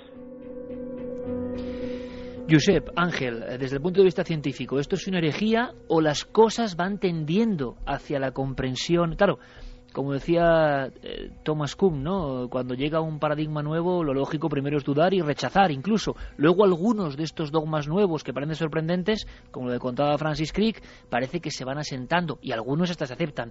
Yo no sé si la posibilidad, ya no hablamos de, de estímulos del ambiente, sino de la propia eh, mentalidad eh, del sujeto que llegue a transformarse eso o activarse o desactivarse genes, ¿suena muy ciencia ficción o, creéis que puede haber una base real? Eh, bueno, yo creo que, teniendo los conocimientos de cómo funciona la activación y desactivación de genes, puede llevar a que otras, otros tipos de, eh, me refiero a empresas, corporaciones, están contaminando, minando eh, el medio ambiente eh, para hacernos guiarnos hacia un sitio evolutivo. Y esto es una cosa peligrosa que no se sabe, no se conocen los efectos a largo plazo y esto tendría que ser una cosa mandatoria que tendrían que hacer. Pero o sea que hay un, hay un peligro, piensas tú, en, en modificar eh, epigenéticamente a la humanidad. Total, sí. Madre mía, pues esto me parece interesante y curioso, Santi. Esto va, y lo dice un científico, de lleno a, a tus campos, ¿no? La sensación de manipulación genética, ya no solo a nivel de laboratorio, sino a nivel, váyase usted a saber con qué herramientas. Hombre, lo de la lobotomización por los medios de comunicación y los valores actuales está más o menos claro, ¿no? Pero que se llegue a se utiliza es curioso. Y que imagínate eh, la cantidad de hormonas eh, que se están poniendo dentro de agua, en la cual eh, son hormonas femeninas, en la cual el hombre, el, el, ser humano, el, varón, las está bebiendo. y nosotros no sabemos los efectos a largo plazo qué tipo de, efectos nos hará a nosotros. Y como eso te podría mencionar eh, químicos, pesticidas, eh, radioactividad, miles, miles de cosas que están por ahí. Santi, Javier, esto da bastante miedo, ¿no? Bueno, para que te hagas una idea, de hecho, efectivamente, el doctor ha, dado en la clave del asunto, la carencia en muchos de estos productos comerciales de estudios a largo plazo, porque su implantación es muy corta y sobre todo los tremendos intereses de las grandes multinacionales del ramo, pues eh, están eh, poniéndonos en un serio peligro. Te voy a poner un caso. Eh, un laboratorio estatal británico llevó a cabo un estudio con ratones y patatas transgénicas. Pues bien, el estudio llegó a la conclusión de que, lo primero, la multiplicación celular dentro del estómago de los ratones que habían ingerido esas patatas era anormalmente alta. De hecho, eh, el sistema inmunológico además se disparaba. Casi eh, esos, eh, esos esos ratones percibían aquello como si fuera un cuerpo extraño y su sistema inmunológico reaccionaba ante el asunto. Pues bien, la conclusión del estudio era tan curiosa como que la patata más digámoslo así, la otra especie con la que se había alterado esa, esa, esa patata, pues por separado no eh, generaban ningún tipo de reacción en los ratones. Así que, por tanto, no eran las sustancias, era el proceso de alteración genética lo que provocaba esos lo que provocaba esas reacciones. Curiosamente, el estudio se había llevado a cabo para eh, todo lo contrario porque en Gran Bretaña pues se había eh, empezado a abrir la mano en la aceptación de algunos productos transgénicos. Lo curioso es que después de unas declaraciones del equipo de científicos en la BBC contando esto mismo que acabamos de contar, evidentemente mejor contado, pues al día siguiente eh, el equipo fue disuelto y eh, sus miembros destituidos de sus cargos. Josep, aunque sean titulares, ¿a qué tendríamos que tener, con, ese bombazo que ha soltado un poco, eh, con qué tendríamos que tener mucha atención, en tu opinión, desde el punto de vista del análisis biológico de la ciencia, con cosas que se están haciendo y que han pasado como cotidianas y no les damos importancia y pueden estar modificando nuestro código más interno? Eh, pues eh, supongo que a la hora de poder comprar eh, productos eh, que están genéticamente modificados, pedir a las autoridades o a los, o a los gobiernos que nos den explicaciones de cómo y qué efectos a largo plazo pueden hacer. Mira, uno de mis profesores en la Universidad de Queen Mary, en Londres, el profesor Conrad Paul Lichtenstein, era consejero genético del gobierno inglés y él estaba muy en pro de, la modificación eh, genética. Eh, y resulta que él se basaba en el principio que se vio que en la planta del tabaco un virus injertó ciertos tipos de genes y a partir de ahí como siguió la línea germinal. Pero claro, yo lo que mis argumentos eran, yo no estoy en contra de la de, de la comida genéticamente modificada siempre y cuando siempre y cuando haya un estudio no a cinco meses, diez meses, sino a varios años para ver qué efectos nos pueden hacer en el ser humano. Claro, esa es la clave que está dando Josep, que me parece muy importante, que es estudios a largo plazo, porque luego nos pasa con todo, ¿no? Nos enteramos 50 años después. Permíteme una cosa, que esto es muy importante, y le preguntaremos a Ángel ahora. Estudios de epigenética, esto pone los pelos de punta, que hablan de reacciones tras, por ejemplo, el holocausto, en la Segunda Guerra Mundial, traumas, estrés postraumático que se pasa a generaciones que no lo han vivido, o estudios hoy incluso sobre la catástrofe del 11 de septiembre, con embarazadas y fetos y el estrés postraumático añadido un poco a la genética. En el fondo estaríamos hablando de pensamiento positivo, estrés y genes. Le hemos preguntado al doctor Zelniker en Argentina, psiquiatra y experto en epigenética, y nos respondía algo en un documento que vais a escuchar que es francamente sorprendente. Justamente un pensamiento positivo, eh, a, diferencia de un pensamiento depresivo, puede llegar a generar que determinados genes, porque en general en neurociencia, en psiquiatría, eh, las enfermedades no tienen que ver directamente con un solo gen, sino que tienen que ver con varios. Eh, en general, para varias enfermedades complejas es algo poligénico y no monogénico, o sea, no responde a un solo gen, pero sí el estado nuestro, eh, nuestros pensamientos, nuestra afectividad, que se refleja luego desde el punto de vista psico-neuro-inmunoendocrino en determinado balance químico, eh, hormonal, puede llegar a generar el silenciamiento o activación de determinados genes. Esto está totalmente comprobado, eh, esto no es eh, ciencia ficción, sabemos que un pensamiento positivo, esto se ha trabajado muchísimo, por ejemplo, con monjes zen, he trabajado durante años respecto a todo lo que tiene que ver con el yoga, con el pensamiento positivo, con el centrarse en eh, pensamientos positivos y generar un mejor bienestar en la salud. Y por supuesto que esa salud eh, no sale de cualquier lado, sino justamente de ese control epigenómico que nosotros podemos hacer teniendo un estilo de vida adecuado y pensamientos positivos. Estilo de vida adecuado y pensamientos positivos. Ángel Román, ¿qué opinas de lo que has escuchado? Mm, realmente es evidente que, el propio pensamiento del humano puede alterar eh, nuestro componente epigenético en las neuronas. Eh, hay muchos estudios. Eh, bueno, eso ya es tremendo. Claro, hay muchos. Perdona, es que lo dices con naturalidad, pero te aseguro que son cosas que me hacen saltar del asiento. O sea, es que esto que acabas de contar esto sí que es un misterio, pero bueno, perdona. epigenética y comportamiento están ligados totalmente. Estamos hablando de memoria, de plasticidad neuronal, de cómo nos afectan las cosas. Y en muchos casos eh, se han ligado mucho estudios de la meditación junto con cambios epigenéticos. Con lo cual es evidente que, la propia activación neuronal, lo que hacemos o dejamos de hacer, no solo lo que, no, lo que nos va a afectar en el ambiente, sino nosotros mismos nos autoalteramos epigenéticamente. Oye Ángel, tú eres investigador del Instituto Cajal, ni más ni menos, de una de las máximas, eh, vamos a decirlo, eh, representaciones de la ciencia en España. Y Cajal, si no me equivoco, me puedes corregir, decía aquello de mucho antes, ¿no? De, la investigación del genoma humano, claro. Cajal decía eso de que el hombre construye o es arquitecto de su propio cerebro, ¿no? Es decir, que, que imagino que los pensamientos, hablamos de positividad, pero ¿y la negatividad, así a priori?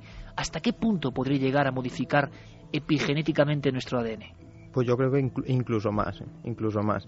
Eh, los modelos, bueno, nosotros trabajamos en el Instituto Cajal, ya lo sabes, neurología y concretamente en epigenética del comportamiento. Eh, efectivamente, los modelos que tenemos de, depresión tienen totalmente un componente epigenético. Y, y otros trastornos también neurológicos igualmente, con lo cual el, pensamiento negativo puede afectar tanto igual y, o más que el que el sufrir una experiencia traumática. El pensamiento negativo puede activar áreas de nuestro ADN que, codifican o que, o que representan o que transmiten esas enfermedades y el pensamiento positivo así a priori podría neutralizarlas. En, por ejemplo, el ADN que uno tenga, digamos, ya predeterminado y tenga la mala suerte de tener unos genes pues muy malos, imaginémoslo. Eh, ¿El pensamiento positivo y negativo podría tener algo que ver, crees? Claro, al, fin, al final nosotros estamos hablando de neuronas en las cuales se pueden activar de manera epigenética o mediante mecanismos epigenéticos zonas del genoma y que al final van a dar lugar a conexiones neuronales. Y esas conexiones neuronales son muy estables y pueden estar años o décadas eh, afectándote. Con lo cual, estos efectos pueden ser totalmente a largo plazo. A largo plazo, que es otra de las claves que estamos aprendiendo. Y la conexión entre mente, pensamiento y algo que nos parecía, por lo menos hasta esta noche, intocable. ¿no? Queda, queda un área más. Y quedan muchas áreas fuera, y lo sé, muchísimas. Eh, y haremos otro programa porque porque esto es simplemente una aproximación ¿no? a un mundo a un mundo fantástico, a un mundo increíble. Son las 2.53 y me gustaría volver a escuchar a este doctor argentino hablando ya de, lo que es, vamos, eh, algo que sí que nos afecta a todos, porque es muy cotidiano. Y os pediré vuestra breve opinión, Josep y Ángel. Nutrigenómica, ya sabemos cuándo dan los tiros, ¿no? Es decir, alimentación y cómo esta alimentación afecta a ese pequeño tesoro que tenemos en forma de doble hélice. Por supuesto que todo aquello que comemos interactúa con nuestros genes y hay una alimentación que eh, va a generar el silenciamiento de nuestros genes, por ejemplo, relacionados con el cáncer. Y hay otra alimentación que hoy se sabe que es beneficiosa y que puede o retrasar o reprimir que determinados cánceres puedan aparecer en nuestra vida.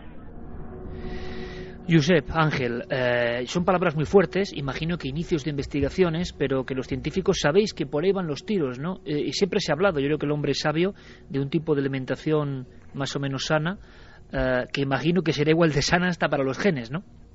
Así es. se supone que somos lo que comemos. La eterna frase, sí señor, claro que sí.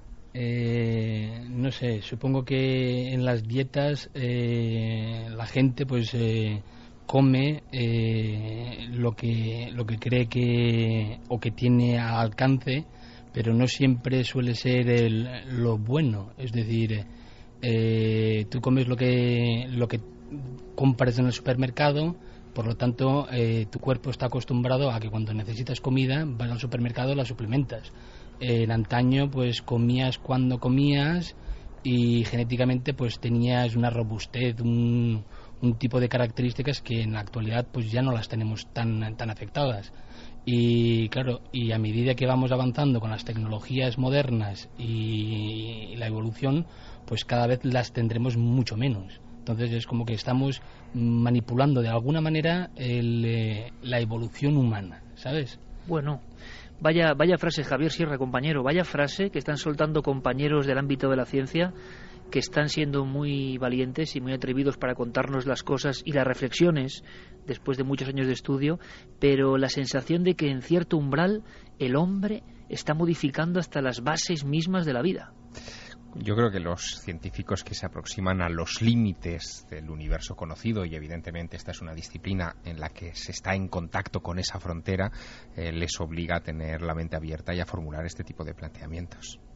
Pero eso está ahí, está al cabo de la calle. Cosas como los alimentos, que parece con los estudios que nos pueden llegar a afectar. Ángel, ¿estás de acuerdo? Alimentación eh, suministrada y que imagino que con estudios de años, como tú decías, y a largo plazo, sí que pueden activar y desactivar el ADN. Claro, totalmente.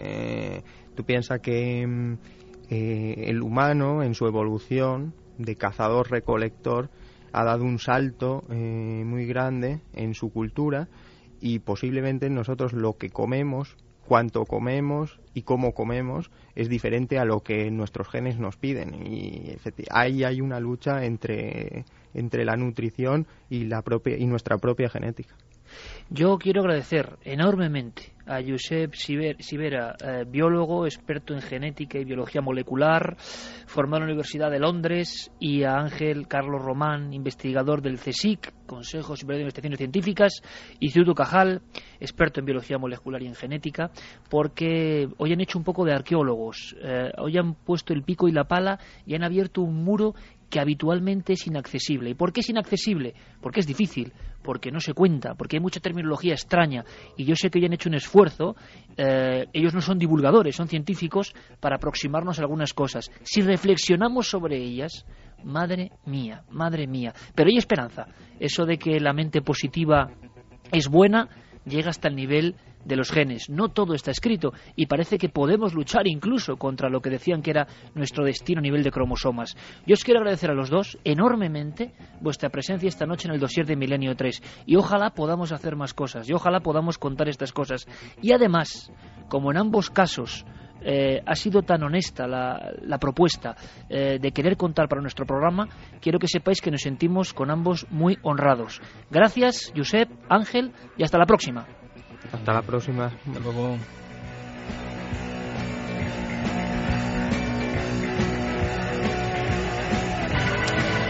En fin, desde vida fuera de otros mundos que viene hasta aquí y fecunda nuestra tierra, hasta la complejidad del ADN que no parece azar, las historias psicodélicas de Francis Crick, somos lo que comemos, alteraciones tremendas. Por cierto, Santi, no sé si en segundos, ¿qué pasaba con este jugador de baloncesto chino, que era como un ejemplo de de manipulaciones genéticas. Bueno, hay una biografía de Yao Ming, que fue una, hace años una de las estrellas de la NBA, un jugador chino de 2 metros 15, que eh, precisamente se titula esa biografía Operación Yao Ming, en la cual se viene a contar muy resumidamente que el gobierno chino habría eh, experimentado genéticamente para conseguir a este jugador, que su madre era una comisaria política del Partido Comunista Chino, que además era de una altura bastante grande, su padre también era jugador de básquet y que eh, fue fecundado in vitro y que a ese embrión se le hicieron determinadas cosas antes de implantarlo. Madre mía. Santi, quédate, que quiero hablar contigo después de todo lo que ha pasado con la conspiración en el Vaticano, ¿te parece? Claro que sí. Javier, te despido compañero. Eh, por cierto, me quedo con la idea de Francis Crick, ¿eh? maravillosa, maravillosa. Esa complejidad de ADN quizá venimos de muy lejos. ¿Quién sabe, amigo? Es que cuando uno sabe las bases del material que está trabajando, se puede permitir filosofar y hacerse las grandes preguntas. Y eso es exactamente lo que hizo Francis Crick en aquel libro, en la vida misma. Y lo que hemos intentado hacer esta noche, Javier, un honor como siempre. Un abrazo, compañero. Hasta pronto. Y nosotros, todo el equipo, volvemos con muchas noticias. Han pasado muchas cosas, muchas cosas, incluso a nivel de la red. Enseguida vendrá Diego Marañón, que nos quiere contar varias cosas que son interesantes, tremendas y de última hora. Y, y Javier Pérez Campos, con la sección de la verdad del cine. Milenio 3. Cadena Ser.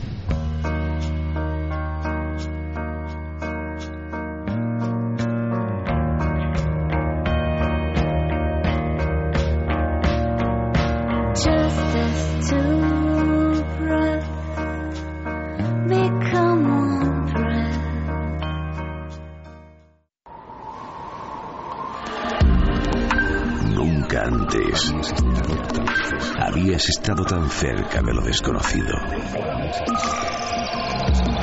Milenio 3. Cadena Ser. El programa que están ustedes escuchando es la repetición de uno ya emitido.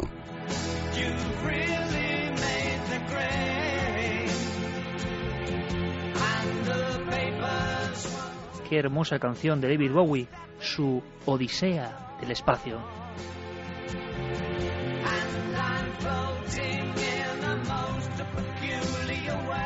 David Bowie que imaginaba el viaje fuera de la Tierra de alguna forma, el viaje siempre en busca del misterio, de lo insólito, el viaje estelar.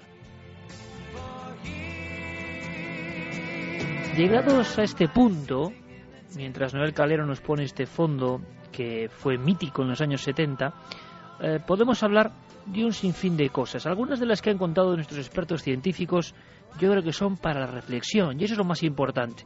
Luego Carlos nos trasladará un montón de preguntas. Claro, la música puede afectar a la mente, puede hacernos más positivos, puede generar esa sensación que nos parece solo emotiva y que sin embargo también está tocando lo más profundo de nosotros mismos.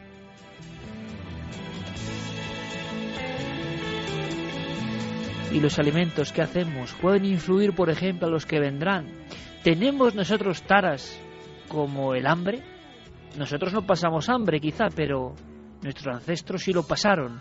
¿Y eso está reflejado? ¿Está archivado en algún lugar?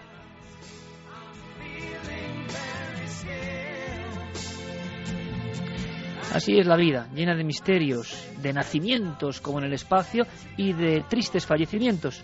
Me gustaría mandar un fuerte abrazo a los amigos que eh, pusieron en marcha una iniciativa muy interesante, mm, única en su especie posiblemente, que es Foros del Misterio.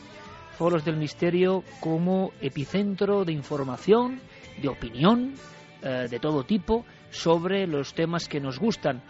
Es una experiencia curiosa y sobre la que un día habrá que hablar, porque dos jóvenes amigos, Félix Redondo y Diego Marañón, se pusieron a compilar programas, creo que Milenio desde el principio estuvo siempre ahí, em, y a pedir la opinión de mucha gente.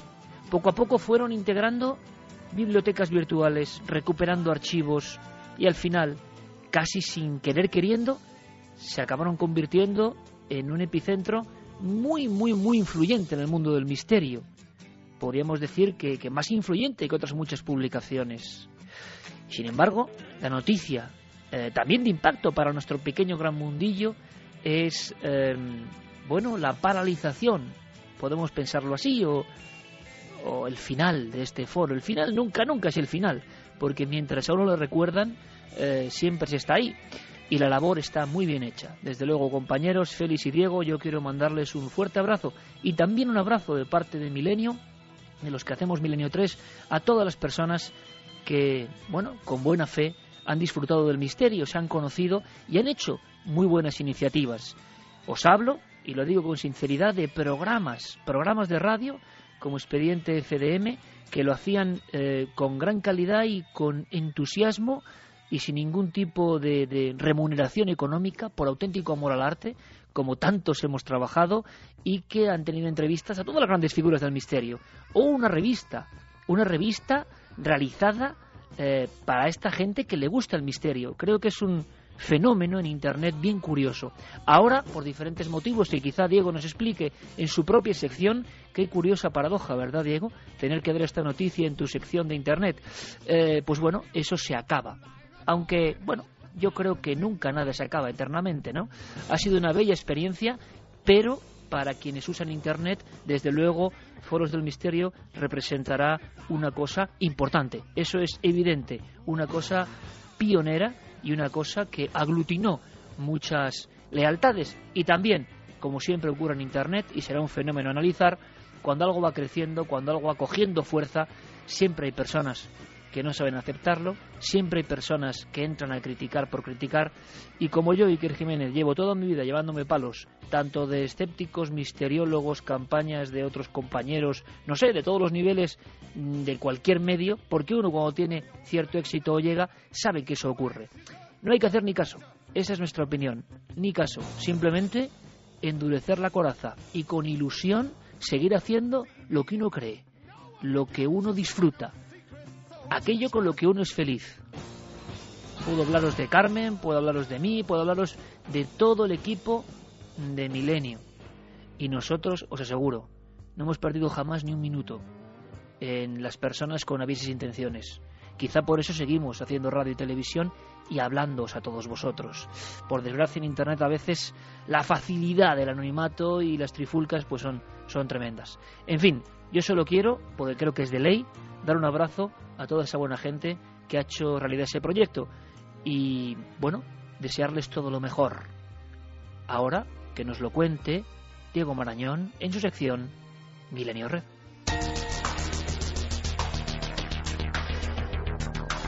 Milenio Red. Toda la información digital del mundo del misterio. Lo último en campañas virales ha sembrado de dudas la red durante varios días. ¿Qué pensarías si fueses testigo de la aparición de tres siluetas sobrevolando mágicamente el skyline de Nueva York? La sorpresa de los ciudadanos y visitantes de la Gran Manzana fue mayúscula e Internet se llenó muy pronto de vídeos imposibles y de interrogantes sin respuesta. La solución del enigma saltó incluso a los informativos de la CNN, donde se encargaron de desvelar que todo formaba parte de la campaña promocional de la película Chronicle y que las tres siluetas no eran sino ingenios robóticos controlados desde tierra. Propulsado por pequeños motores a control remoto, los espectadores no entendían qué podía ser eso que volaba sobre el puente de Brooklyn e incluso sobre la Estatua de la Libertad. 20th Century Fox decidió realizar esta campaña viral contratando a la agencia Think Modo, siendo ellos quienes diseñaron las ya famosas tres siluetas humanas para que volasen en los cielos de Nueva York y Nueva Jersey. Teniendo como fuente al diario sensacionalista The Sun, uno no puede sino poner en todas las cuarentenas del mundo las imágenes, borrosas por supuesto, que se han difundido esta semana y que han provocado una rápida reacción de los aficionados al misterio. Se trata ni más ni menos de un vídeo donde supuestamente se aprecia un mamut vivo cruzando un río en Siberia. La secuencia ha sido una de las más vistas de YouTube esta semana y también de las más polémicas. Ha sido Michael Cohen responsable de otras impactantes imágenes como las que mostraban una especie de alienígena en la selva brasileña y de las que ya hablamos aquí, el que ha subido estos 40 segundos a la red. Expertos en efectos especiales han mostrado su convencimiento de que el vídeo ha sido manipulado digitalmente. Nuestro cerebro cambia constantemente con cada experiencia. Ocurre mientras pasa una persona delante nuestro, cuando vemos la televisión o al dormir. Con todo ello, y aun teniendo en cuenta el elevado tiempo que dedicamos a Internet hoy en día, resulta llamativo un estudio recién publicado en Science que afirma que la red está cambiando nuestro cerebro. Escuchamos a Tiffany Slane, directora del documental Conectados, en declaraciones a la BBC. Nosotros estamos diseñados para conectarnos biológicamente y a todo nivel. Creamos estas herramientas para extender aún más estas conexiones. Por eso nuestro comportamiento en Internet tiene, por supuesto, ramificaciones biológicas. En el estudio se les pidió a una serie de sujetos que realizaran una serie de tareas. A un grupo se le dijo que los resultados se guardarían y al otro no. El primero apenas recordaba los hechos y el segundo recordaba mucho más. Internet, por tanto, es nuestro disco duro. La información está al alcance de nuestros dedos y ya apenas nos preocupamos por recordar las cosas. Todo nuestro esfuerzo consiste en saber localizarlas. En nuestras recomendaciones os traemos dos proyectos de los miembros más jóvenes de este equipo. Javier Pérez Campos estrena La Hemeroteca, un espacio en ikerjiménez.com donde pone a nuestra disposición los documentos originales que sirvieron para elaborar la sección televisiva, recortes y escaneos que son joyas imprescindibles para cualquier aficionado. Por su parte, Carlos Largo acaba de crear Al principio de la oscuridad, un blog donde pretende compartir todo aquello que capta su atención y ampliar su visión sobre nuestros temas. Y terminamos con una triste despedida, la de Foros del Misterio. La web, creada hace casi seis años por Félix Redondo, cerró ayer sus puertas, dejando atrás miles de horas de trabajo en torno a lo desconocido. Fue un placer, lo hicimos lo mejor que supimos y pudimos. Es todo por esta semana. Como siempre, los enlaces para profundizar en todos estos temas estarán disponibles gracias a Guillermo León en el cuartel general de esta sección. Ya sabéis, ikerjiménez.com, porque el misterio continúa en la red.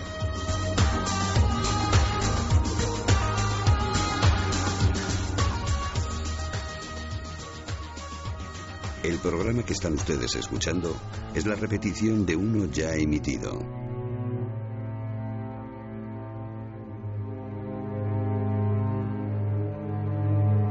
Ahí estaba nuestro compañero Diego Marañón con toda la actualidad de lo que pasa en la red. Una red que por lo que parece está variando hasta nuestra forma de pensar.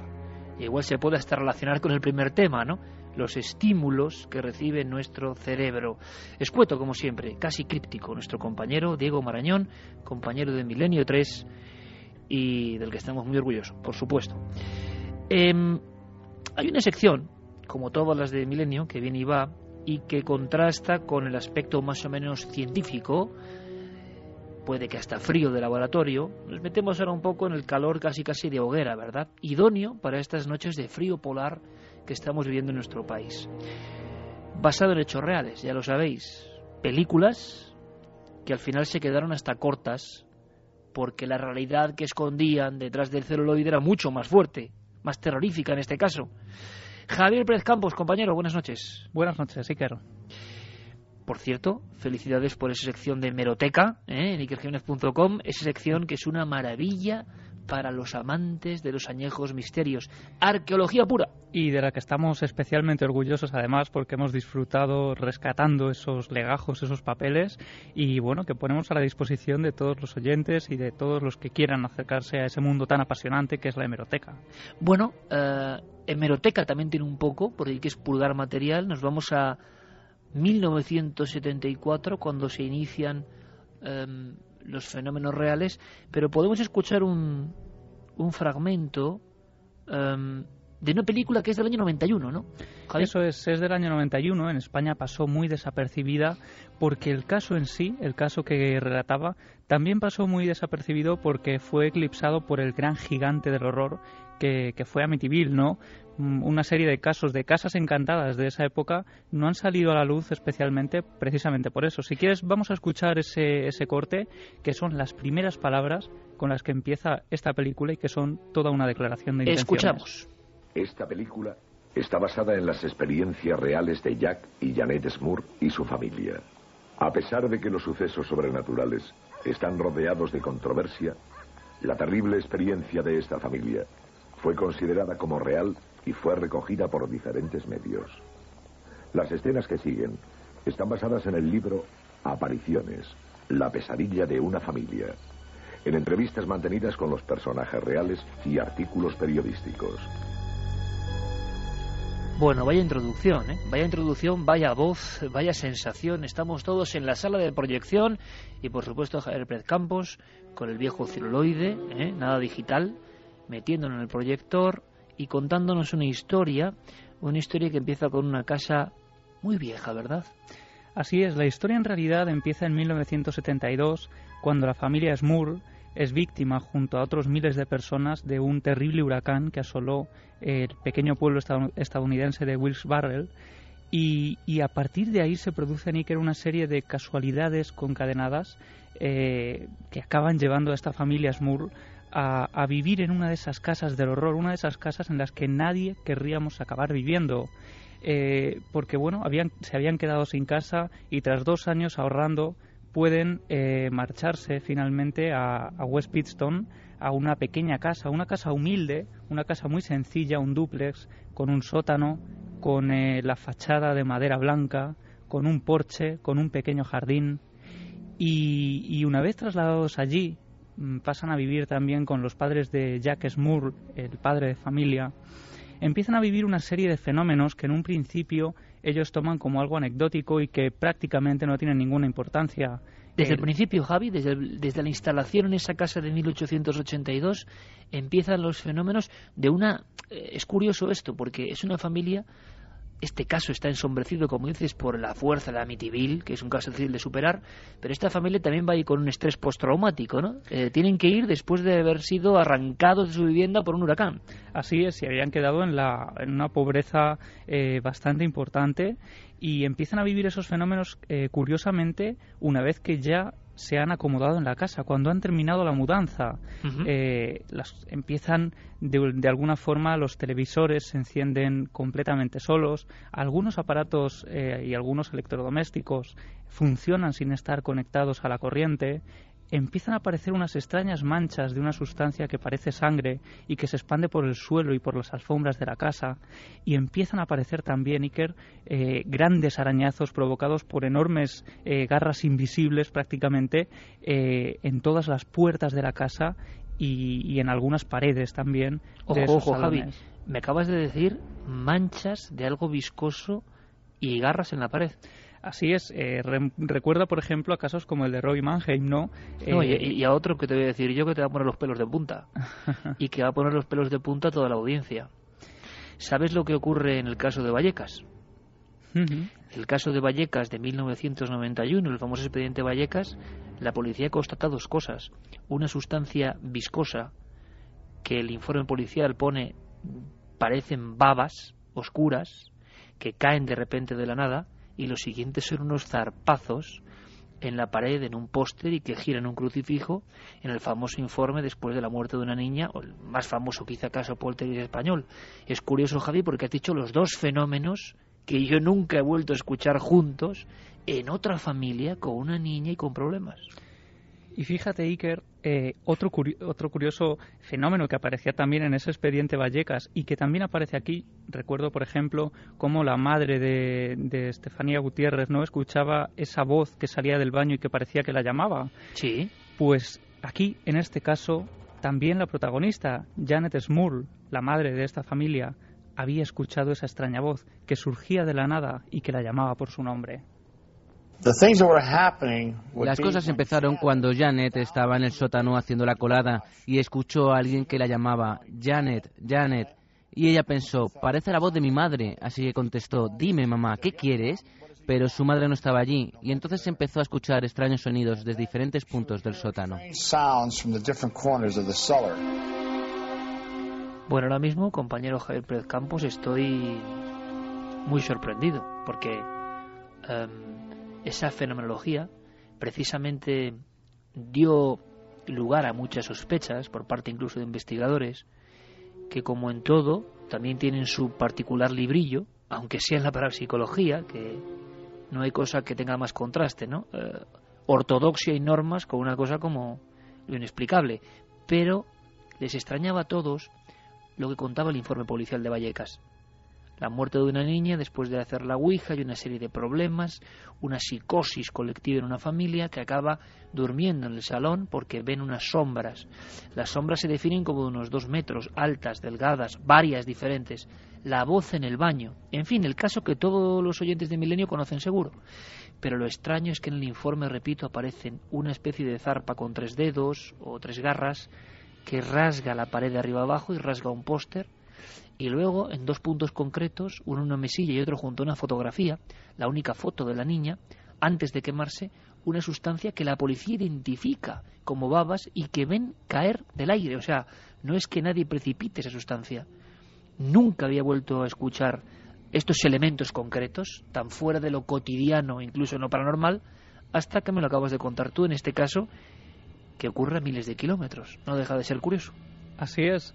Y bueno, estábamos escuchando Iker a Ed Warren, uno de los investigadores que pasó varios días en la casa y que llevó a cabo esa investigación exhaustiva que publicó eh, posteriormente. Y, y de hecho hay también un- una cosa que empieza a ocurrir y que también tiene mucho que ver con otros casos similares, y es que estos fenómenos empiezan a cambiar las vidas por completo de sus protagonistas. Eh, empiezan a acarrearles graves problemas de salud, eh, uno de los hijos a punto de morir incluso porque bueno pues se agrava una de sus enfermedades eh, grandes averías en el suministro eléctrico en las tuberías todo ello les, les hace tener que pues llevar a cabo una serie de arreglos cada mes que les acaban dejando en números rojos.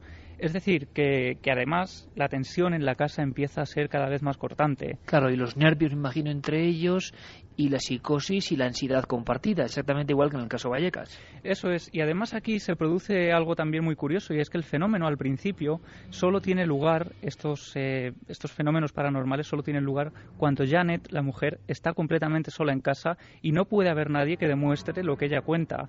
Eh, por ejemplo, una noche ella estaba eh, a punto de dormirse cuando empieza a escuchar unos pasos por el pasillo de la casa que se acaban metiendo en el cuarto de baño.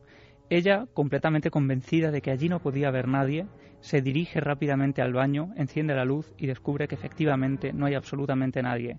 Y es en ese momento, delante de sus propias narices, cuando la cisterna se descarga completamente sola. ¿Qué demonios te ocurre? He oído voces ¿Voces? y también pisadas y portazos. ¿De quién? De nadie, nunca hay nadie. Nunca hay nadie cuando estás aquí, Jack. Solo vienen cuando estoy yo sola. ¿Qui- ¿Quién viene? Dime, ¿de qué estás hablando? Crees que estoy loca, ¿no es cierto? No he dicho eso. Pero lo piensas, ¿no es así? Pues no lo estoy. Y si no me crees a mí, puedes preguntárselo a tu madre, que también lo ha oído. Jack, te digo que en esta casa pasa algo muy raro. Quiero irme de aquí ahora mismo. Quiero mudarme. Pues eh, como estamos escuchando, Iker, los fenómenos empiezan a crear grandes problemas en ese matrimonio que para la mayoría de las personas que lo conocían era un matrimonio perfecto y empiezan a salir esas, esas rupturas y además la mudanza que, que pedía Janet era completamente imposible porque se encontraban en números rojos, no podían hacer frente a una nueva hipoteca y, finalmente tienen que quedarse allí. Lo que ellos no sabían es que el fenómeno iba a ir agravándose conforme iban pasando los días. De hecho, el- este fenómeno se vuelve completamente agresivo cuando pasan unos meses y, por ejemplo, eh, una de las noches, las dos pequeñas gemelas Smurl que vivían, eh, que compartían habitación, dormían en una litera, una noche eh, notan cómo la puerta del dormitorio se abre, se abre, eh, escuchan unos pasos de alguien que parece acercarse, notan esa respiración, un ambiente gélido y de repente sienten como una especie de mano invisible las agarra de los tobillos, las zarandea y las arrastra por toda la habitación, causándoles heridas del roce contra el suelo. La noticia eh, llega a saltar a los medios porque además, eh, pues Janet Smurl asegura también que una noche eh, es abusada sexualmente, como ocurre también con el caso de Carla Moran, y que dio lugar a la película El- El Ente. Ella aseguraba estar completamente dormida. Cuando era despertada no podía moverse para nada y era cuando notaba ese, ese gran ser, decía, de- encima de ella que intentaba eh, violarla.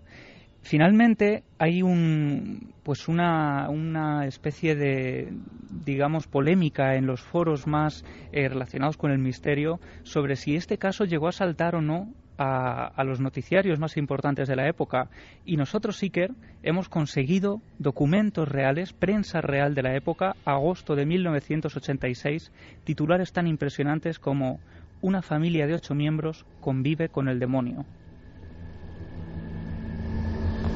Pero Javi, ahora veremos alguno de esos recortes, material real, y llevaban ya, por lo tanto, varios años sufriendo estas cuestiones que pueden tener que ver con eh, la psicosis o la histeria colectiva desatada o algo más.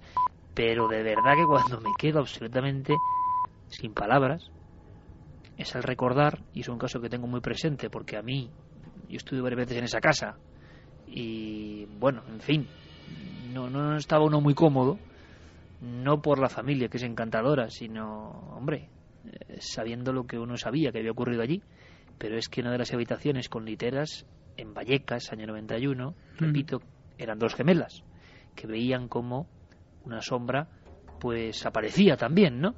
Eh, en fin, las similitudes y sincronicidades inesperadas entre este caso norteamericano eh, y el de Gallecas, bueno, es para tenerlo en cuenta, ¿no? Desde luego.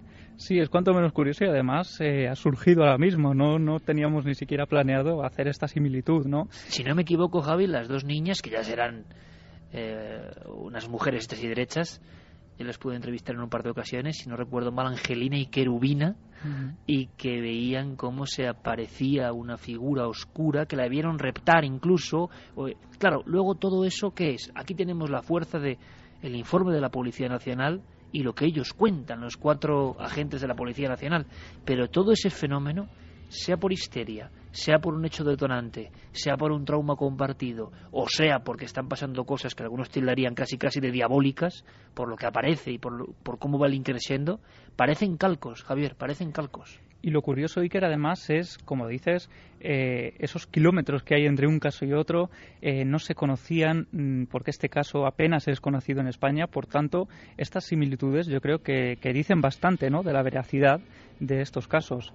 Aquí tengo Iker esa prensa de agosto del año 86 y he resaltado eh, un texto que decía la familia Smurl no creían los demonios hasta que se mudaron y arreglaron su nueva casa. Allí aseguraron haber percibido olor a humo y carne podrida, haber escuchado gruñidos de cerdo, golpeteos de pezuñas, lamentos y gemidos que les helaban la sangre, y continuaban diciendo las puertas se abrían y cerraban de golpe, y las eh, luces se apagaban y encendían, aparecían resplandores fantasmales, y el aparato de televisión llegó a desplazarse por la habitación completamente solo durante la noche. Habían sido agredidos, Javier, en esta especie de, espiral que va sumiendo, ¿no? En, hay que imaginarlo, en una especie de locura a toda la familia. Sospechan unos de otros, como ocurre casi siempre. Al final, unos y otros constatan los fenómenos, pero creo que hasta la mascota, hasta un perro bastante fiero, llegó a ser apaleado por algo. Sí, un pastor alemán llega a ser lanzado contra una de las paredes y golpeado con fuerza delante de Jack Smurl. Es curioso porque el caso, eh, al principio, solo eh, llevaba a cabo acciones violentas cuando Janet estaba en casa. Cuando pasan los años, empieza a manifestarse con virulencia delante de Jack, delante de los hijos e incluso delante de amigos que habían ido allí a la casa a ver qué estaba ocurriendo. Pues esto es una penitencia muy larga de esta familia, una penitencia larga hablamos del año 86 y los eh, traslados ocurren en el 74. La casa es mucho más antigua y no sé si nos revelará algo o no, pero poco a poco toda la familia, para los psiquiatras tendrá una explicación, para los parapsicólogos tendrá otra, van siendo partícipes de fenómenos que siguen increciendo. ¿Y, ¿Y qué hacen? ¿Hasta qué punto? ¿Llegaron también a estar encerrados como la familia de Vallecas en su propio salón? Pues llegaron a hacer vigilias también nocturnas y hasta un momento en que llegan a pedir ayuda a la iglesia. Eh, allí eh, piden que por favor un cura acuda a la casa a hacer un exorcismo y es entonces cuando el padre McKenna acude allí lleva a cabo dos exorcismos, eh, da varios, pasa varios días en la casa, ofrece incluso 50 misas por la casa y por esa familia y curiosamente, delante del sacerdote tampoco ocurre nada, pero una vez que, éste se marchaba de casa, eh, la, familia aseguraba que los fenómenos parecían volverse mucho más violentos.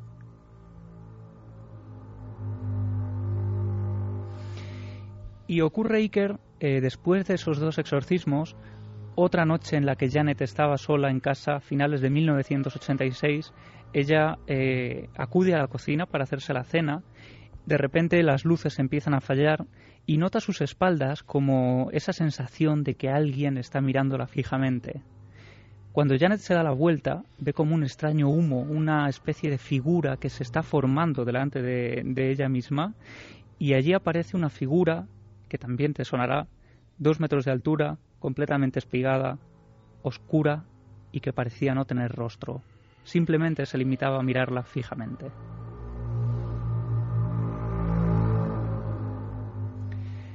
Aquella figura que se, se, materializó delante de ella le causó tal pavor que ella eh, se marchó de allí corriendo y para no aumentar ese temor que había en la casa y esa tensión que, eh, que aumentaba con el paso de los días, decidió callarse esa experiencia. Y fíjate, eh, unos días después, la madre de Jack Smurl aseguró haber visto exactamente la misma figura rondando cerca de su habitación cuando ella no sabía nada de la experiencia de Janet. Y después, al parecer, en una situación insostenible, Javier, esta familia pasa de esa especie de colaboración con la Iglesia o a nivel de exorcismos que no les es muy fructífera, que no resuelve el misterio, los fenómenos siguen y conectan con unos parapsicólogos, una pareja, que han aparecido ya en algunos de los grandes clásicos de los 70 y 80 en las casas encantadas americanas. Sí, contactan con, con Ed y Lorraine Warren, que son precisamente la pareja que había investigado también en el caso de Amityville y que lo haría años después en el de Connecticut. Y, y si quieres, que vamos a escuchar cómo en la película aparecía este primer contacto con la pareja de investigadores. Señor Warren. Ed, Ed, llámame Ed. ¿Qué deseas? ¿Cuánto cobráis por ayudar a la gente con sus espíritus? Eso lo hacemos gratis. Vivimos de nuestras conferencias. ¿Por qué? Tenemos uno. Es decir, un espíritu. ¿Por qué piensas eso? Algo entró en mi habitación y me tocó. Lanzó una lámpara sobre mis hijas. Susurra y golpea las paredes y ya no podemos dormir. Estamos todos muy cansados. Y nadie nos cree. Yo creo que estoy perdiendo la cabeza. ¿Se ha materializado? ¿Qué? ¿Ha tomado forma? ¿Se ha aparecido? Sí, lo ha hecho.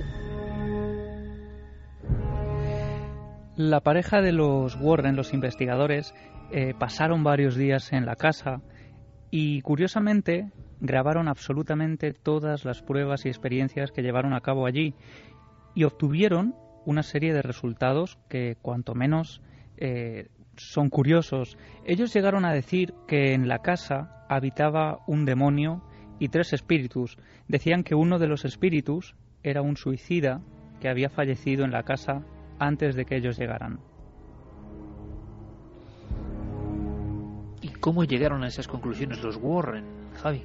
Pues todo ello a base de sesiones de espiritismo, de, sesiones eh, de Ouija y de otra serie de, pues de pruebas que ellos, como digo, grabaron absolutamente todas y cada una de ellas. Vamos a escuchar, si quieres, unos segundos de, de una de ellas y te cuento qué es lo que estamos viendo. Pero esto es una grabación, lo que vas a poner el audio de una grabación original de los Warren. Eso es, es una grabación absolutamente real, un documento, podemos decir, prácticamente histórico y muy desconocido en cuanto a lo paranormal, porque es la grabación de un fenómeno paranormal en una casa eh, mítica del misterio en el año 86.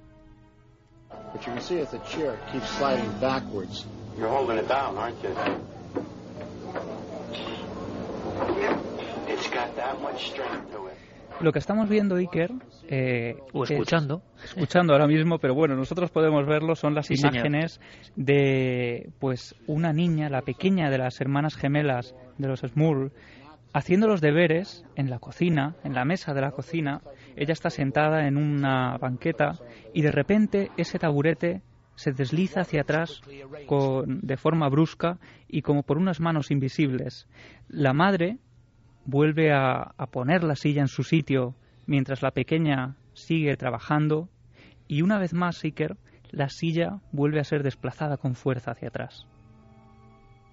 De alguna forma, Javier, estábamos viendo lo que luego, bueno, o lo que había llevado antes, unos años antes, Spielberg magistralmente produciendo en Poltergeist, em, produciendo la, película, em, ese movimiento de sillas exagerado por el cine, pero que al parecer estaba ocurriendo. Los Warren siguen ahí, siguen investigando, siguen grabando. ¿A, qué conclusión llegaron? ¿Llegaron a atrapar visualmente alguna de esas figuras? Pues no llegó a materializarse nada delante de esas cámaras, salvo por esta serie de, eh, bueno, pues de pequeñas pesquisas que consiguieron grabar. Eh, efectivamente, además, en las grabaciones podemos ver un punto de vista en el que se ve la silla completamente, eh, bueno, pues no, no se aprecia al menos ningún hilo ni ningún trucaje y además llega un momento en que la silla eh, llega a ponerse casi a dos patas y no se vuelca para nada. Grabaron otra serie de cosas como sonidos, eh, golpes, también objetos que se movían solos. Las sesiones de espiritismo fueron grabadas absolutamente todas y la conclusión a la que ellos llegaron es eh, esa, ¿no? Que los, la casa estaba habitada por un demonio y por tres espíritus que habían vivido allí antes de que llegaran los Smurl y no pudieron hacer absolutamente nada por limpiar esa casa. De hecho, una vez más, y al igual que había ocurrido con el exorcista que había intentado ayudarles, pareció que el fenómeno volvía a empeorar aún más. ¿Y qué pasó? Javi, ¿cuál es el final de esta historia? ¿Qué hizo esa familia? ¿Pudo mudarse?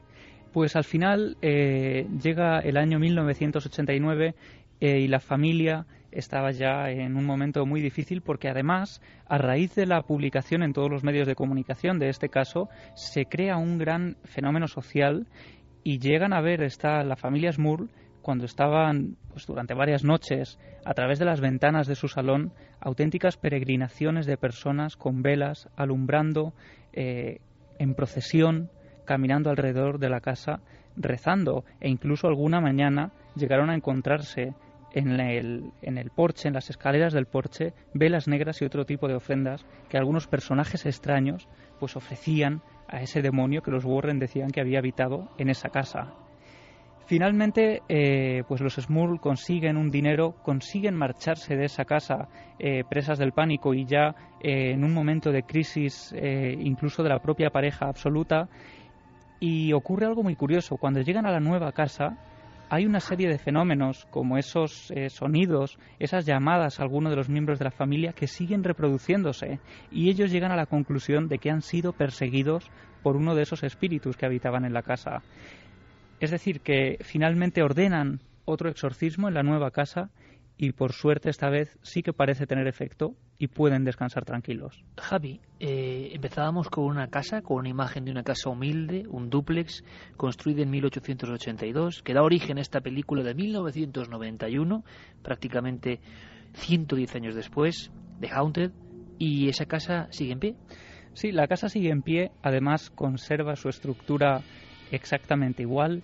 Ahí sigue esa casa con sus viejos tablones eh, blancos ya envejecidos por el paso del tiempo, por esas grandes capas de hormigón, por ese porche y esas escaleras también de madera eh, ya envejecida. Y la casa sigue allí y también los vecinos, muchos de ellos que conocen la historia por su antigüedad en el vecindario, aún evitan pasar por ese lugar cuando tienen eh, que, que acudir a algún sitio cercano. 15 años de fenomenología, para otros de histeria colectiva, investigación de la iglesia y de parapsicólogos.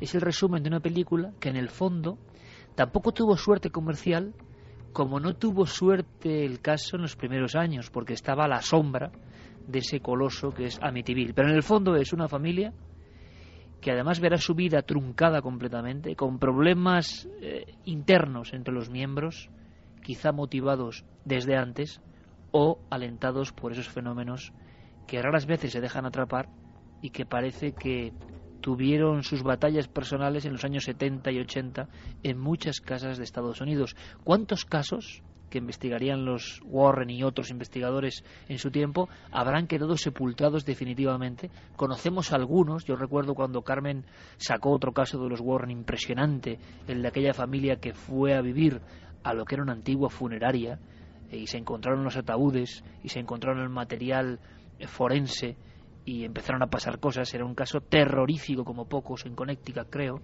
Eh, en fin, una casuística un poco olvidada y que el cine intentó resucitar, como hemos hecho esta noche, con nuestro viejo celuloide, con la sección de basado en hechos reales. Javier, como siempre, gracias por la emisión de la película y hasta la próxima. Hasta la próxima, Iker.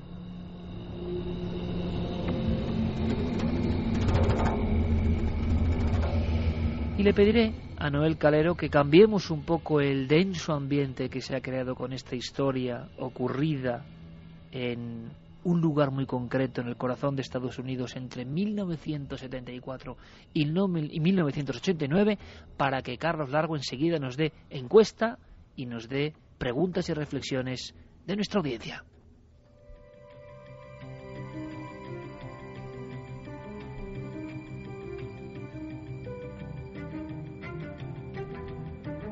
Y además, amigos, enseguida iremos con unas cuestiones de noticias conspiranoicas. Carmen adelantaba algo en el informativo sobre el Vaticano y Santi nos tiene que sacar de dudas.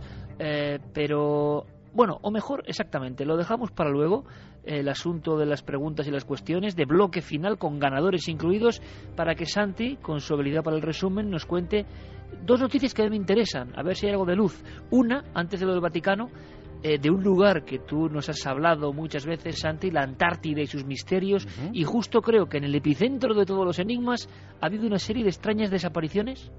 Sí, pero han aparecido. Han aparecido al final. Sí, señor. Y además han aparecido con un hallazgo sorprendente. Efectivamente, los eh, científicos rusos de la estación que está eh, puesta sobre el lago helado Vostok pues eh, al parecer por las difíciles condiciones del clima, aunque también ya hay teorías conspiranoicas al respecto, pues se había perdido contacto con ellos durante algunas semanas hasta que han emergido con la noticia que mm, esperábamos muchos porque llevaban años de investigación y, eh, metidos en ese proyecto. Y es básicamente que han conseguido perforar la espesísima capa helada que cubre el lago y llegar a dónde? Llegar al núcleo de agua dulce eh, absolutamente sellada desde hace 15 millones de años y ya han sacado las primeras muestras. ¿Me quieres decir, Santi, perdóname, para que todo el mundo lo entienda, ese lugar que tú nos contabas como uno de los grandes vergeles de misterios de la humanidad, esa, ese lago Bosto que podía tener especies y misterios de milenios, o quién sabe si de millones de años, congelados en el tiempo hay, y que los investigadores intentaban profanar ese espacio, pero no lo conseguían. Y ahora ha ocurrido con esta expedición, precisamente. Sí, señor, 15 millones de años. A día de hoy, en este preciso instante, Vladimir Putin en su mesa de su despacho tiene un contenedor eh, transparente rodeado cilíndrico, rodeado de unas protecciones eh, de acero inoxidable, muy eh, futurista todo el entorno, que contiene un líquido amarillo. Pues bien, esas son las primeras muestras de ese agua de, insisto, 15 millones de años. Madre Le han recomendado por su bien que no destape aquello, porque claro, ese color amarillento puede deberse a que durante esos 15 millones de años, no me, no me canso de reiterar la cifra porque es impresionante, allí han estado desarrollándose microorganismos. ¿Quién sabe si organismos de mayor tamaño que probablemente no existan en ninguna otra parte del mundo. El Ahora mismo, Santi, tienen una cápsula del otro lado del tiempo, de lo más remoto. Hablábamos del ADN, puede haber formas y organismos con ADN completamente diferentes. Por supuesto, de hecho, eh, eh, fíjate, si, eh, como dice alguna teoría, los dinosaurios se extinguieron por una, algún tipo de mega epidemia, pues ese virus, esa bacteria puede estar ahora mismo en ese lago. Eh, piensa que eh, además las condiciones serán perfectas porque eh, la Antártida tiene el clima que todos sabemos que tiene, la capa helada era mm, de centenares o miles de metros y sin embargo abajo pues había energía geológica había había calor calor del propio interior de la tierra que mantenía una temperatura perfecta. Lo único que evidentemente no llegaba a luz. Pero, eh, desde luego, en esas condiciones y en condiciones mucho más difíciles, ya hemos visto en otros lugares del mundo que se ha desarrollado y se ha continuado el proceso de la vida sin ningún tipo de, de problemas. Los organismos se adaptan prácticamente a todo y no descartan, insisto, estos exploradores del pasado en el presente, encontrar, pues, efectivamente, desde microorganismos absolutamente inéditos hasta quién sabe si eh, cosas pluricelulares, cosas más complejas, incluso pequeña fauna. Eh, van a estar dando noticias en ese lugar durante mucho tiempo. Eso sin olvidar la famosa anomalía magnética del lago Vostok, porque eh, uno de los grandes misterios del lago es que en algún sitio, bajo esa enorme capa de hielo, hay un enorme objeto metálico que ha podido ser detectado precisamente porque genera una anomalía magnética, de ahí el nombre, y que nadie sabe qué puede ser. Desde luego eh, es algo absolutamente anómalo y que eh, también van a intentar estudiar a ver qué de qué naturaleza es eso que altera por completo el campo magnético de la zona. Pues vaya resumen, Santi, no es fácil y demuestras tu maestría en el artículo sonoro periodístico, te lo aseguro, porque tengo ahora mismo la imagen de ese tubo futurista, como dices, con agua amarilla o líquido amarillo ante Putin. Y a veces pienso, lo pienso muchas veces, compañero Santiago, cuántas novelas en cada pequeño fragmento de la noticia, ¿no? Es que puede haber virus, puede haber organismos, puede haber la posibilidad de clonación o, o, de reactivación o resurrección de lo que surja de ahí, de habitantes de la Tierra desde muchísimo antes de la aparición del primer hombre. Bueno, en fin, es que yo no sé, yo no sé ya, eh, hay semanas donde lo que descubrimos supera cualquier ficción misteriosa. Estaremos muy atentos, Santi, ¿eh? a todo esto porque, porque menudo, menudo pelotazo el lago Vostok, la Antártida, el primero que habló de todo esto a nivel de misterio en España, y una vez más, Santiago Camacho, hay que remarcarlo. Santi, y en titulares, em, ¿a qué te huele todo lo que se está contando de la conspiración vaticana? Pues es extraño y la prensa se lo está tomando de una forma un poco ligera, pero mm, voy a intentar también resumir mucho. Eh, el pasado mes de noviembre, durante la visita del Papa a China, eh, el, cardenal Paolo Romero, el arzobispo de Palermo, en Sicilia, pues eh, estaba con un grupo de miembros de la Iglesia china, con empresarios italianos que también se habían desplazado y de repente nadie sabe llevado por qué, incluso alguna mala lengua dice que hubo vino en, en, aquel, en aquella reunión social, pues mm, dijo con un aplomo y una seguridad de que al Papa le quedaban exactamente 12 meses de vida. Y no dijo, lo dijo como una probabilidad, lo dejó caer como eh, una absoluta aseveración. Pues bien, algunos creyeron que eh, evidentemente esto podía deberse al deterioro que está mostrando la salud del Papa. Recordemos que el año pasado el Papa comenzó a tener dificultades relacionadas también con su edad. El ejemplo más visible fue cuando en el mes de octubre aparecieron unas fotos del pontífice en una plataforma móvil para llevarlo al altar de la Basílica de San Pedro, una plataforma que no se había usado precisamente desde que la salud de Juan Pablo II había comenzado a declinar pero aquella seguridad también eh, hubo quien la achacó a que podía eh, estar el cardenal en medio de una de esas conjuras vaticanas. De hecho, de acuerdo al rotativo británico The Guardian, estas personas se alarmaron tanto que informaron eh, de la existencia de este complot a su vuelta al Vaticano. Pues bien, a partir de ahí se elabora un informe secreto con fecha 30 de diciembre de 2011 que entregó al Papa el cardenal Darío Castelligón Hoyos, eh, colombiano. Pues bien, ese informe estaba escrito en alemán, eh, lengua nativa del Papa y que además eh, pues no domina mucha gente dentro del Vaticano. Y en él se advierte en auténtico alemán de un Mordkomplot, complot de asesinato contra Benedicto. Junto a la elaboración del informe también se habría abierto una investigación.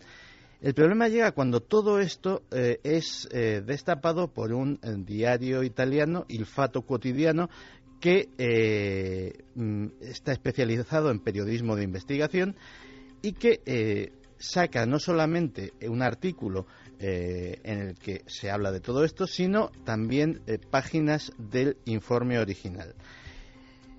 Y bueno, en esas estamos. El portavoz del Vaticano, Federico Lombardi, eh, fue lógicamente consultado por los diarios de todo el mundo.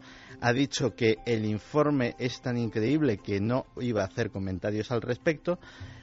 Pero eh, cuando se le pregunta si existe el documento, la agencia France Press hace esto, pues él, eh, evidentemente, pues como sacerdote lo de mentir no está bien, no lo niega, pero dice que es carente de realidad.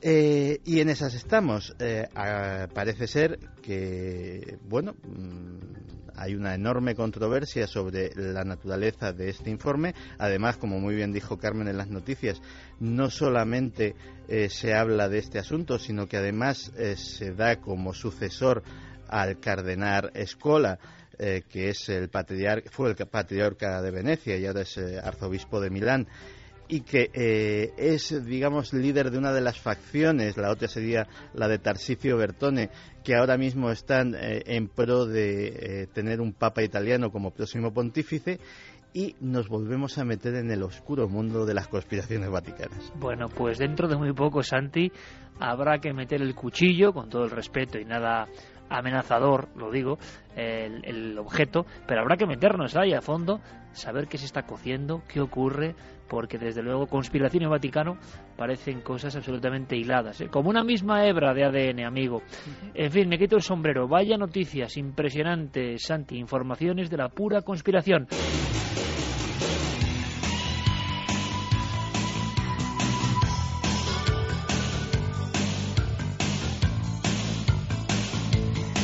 Carlos Largo, que junto a Fermín Agustí han trabajado de lo lindo esta semana para que tengamos voces, ecos, ciencia, misterio y conspiración. Carlos, reflexiones de nuestros oyentes. Pues sí, que vamos a escuchar lo que dicen nuestros oyentes. Por ejemplo, Jess eh, nos escribía y nos decía que en la carrera de psicología, concretamente en psicología de la salud, se nos muestra cómo mejorar los estilos de vida y el pensamiento para evitar o paliar posibles enfermedades. O sea, que hoy se, está dando clase a nivel científico un poco sobre eso en la psicología. ¿eh? Interesantísimo. ¿Por qué demonios no se cuenta al gran público? En fin. Sigue, sigue, Carlos. Nefertiti, por ejemplo, nos decía, nadie sabe cómo surgió la vida, pudo ser externo a la Tierra o fruto del azar, lo sabremos algún día, yo no lo dudo. Eh, Isma también nos comentaba, el ADN es casi tan antiguo como la primera gota de agua, de algún modo están entrelazados. Paula Rialdo desde Madrid nos decía que este tema desde luego le da verdadero pavor. Espero que la manipulación genética no caiga en las manos equivocadas, ya que hay personas en este mundo que son capaces de todo. Apuesto que en algún lugar de la Tierra... Sí. sí, sí, perdona Carlos, te digo que la gran pregunta, perdona por interrumpirte, es si no se estallan malas manos. O sea, si malas manos, como bien sabes Santi, han accedido ya a toda esa información y capacidad técnica de, manipular ADN, pero en fin. De hecho, nuestra amiga decía que apostaba que en algún lugar de la Tierra ya se han practicado todo tipo de experimentos, dando como resultado verdaderas masacres dignas de una película de ficción. Vamos a repasar, si te parece, Iker, los resultados finales de la encuesta de ikerjiménez.com. ¿Dónde queréis que se originó el primer ADN? Pues es la magia de la radio.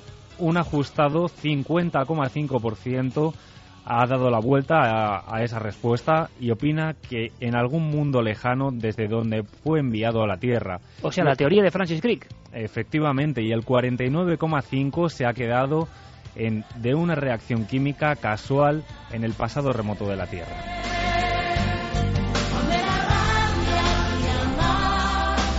Gracias por todo el esfuerzo. Hasta la próxima semana. Un abrazo, Iker.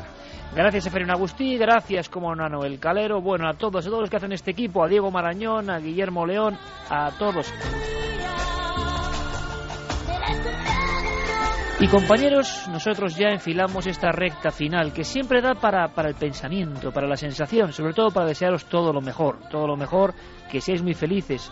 Y sobre todo ese anhelo de ser muy felices que a veces no solo es algo bobalicón, como piensan muchas personas que creen que solo hay que ir al grano en la vida. Estamos dándonos cuenta de que la ciencia, la pura ciencia, que no es sino la demostración de algunas cosas en mitad de este misterio, nos dice, nos indica que la mente positiva es fundamental. Y todos, absolutamente todos, estamos en parte presos de nuestras ansiedades, nuestras frustraciones, nuestros complejos, todos, todos en alguna mayor o menor medida los tenemos, peleamos con ellos. Lo importante quizá, amigos y amigas, es tener la fuerza de pelear con ellos, pelear contra nuestras contradicciones, darnos cuenta de que a veces no tenemos la razón, no ver la vida de una forma unidireccional, sino con la posibilidad de aprender. Por eso siempre digo que el misterio, las cosas que contamos, lo que decimos y cómo lo decimos, creo que también encierra un mensaje, un secreto, un ADN propio. Dentro de nuestra doble hélice hay un secreto, sí, la de la humildad ante la vida, la humildad ante lo absolutamente desconocido, que es casi todo. Quien no quiera verlo, allá él. Hoy hemos aprendido cosas de nuestro código más profundo. Ese misterio está dentro de nosotros. Ser muy felices amigos.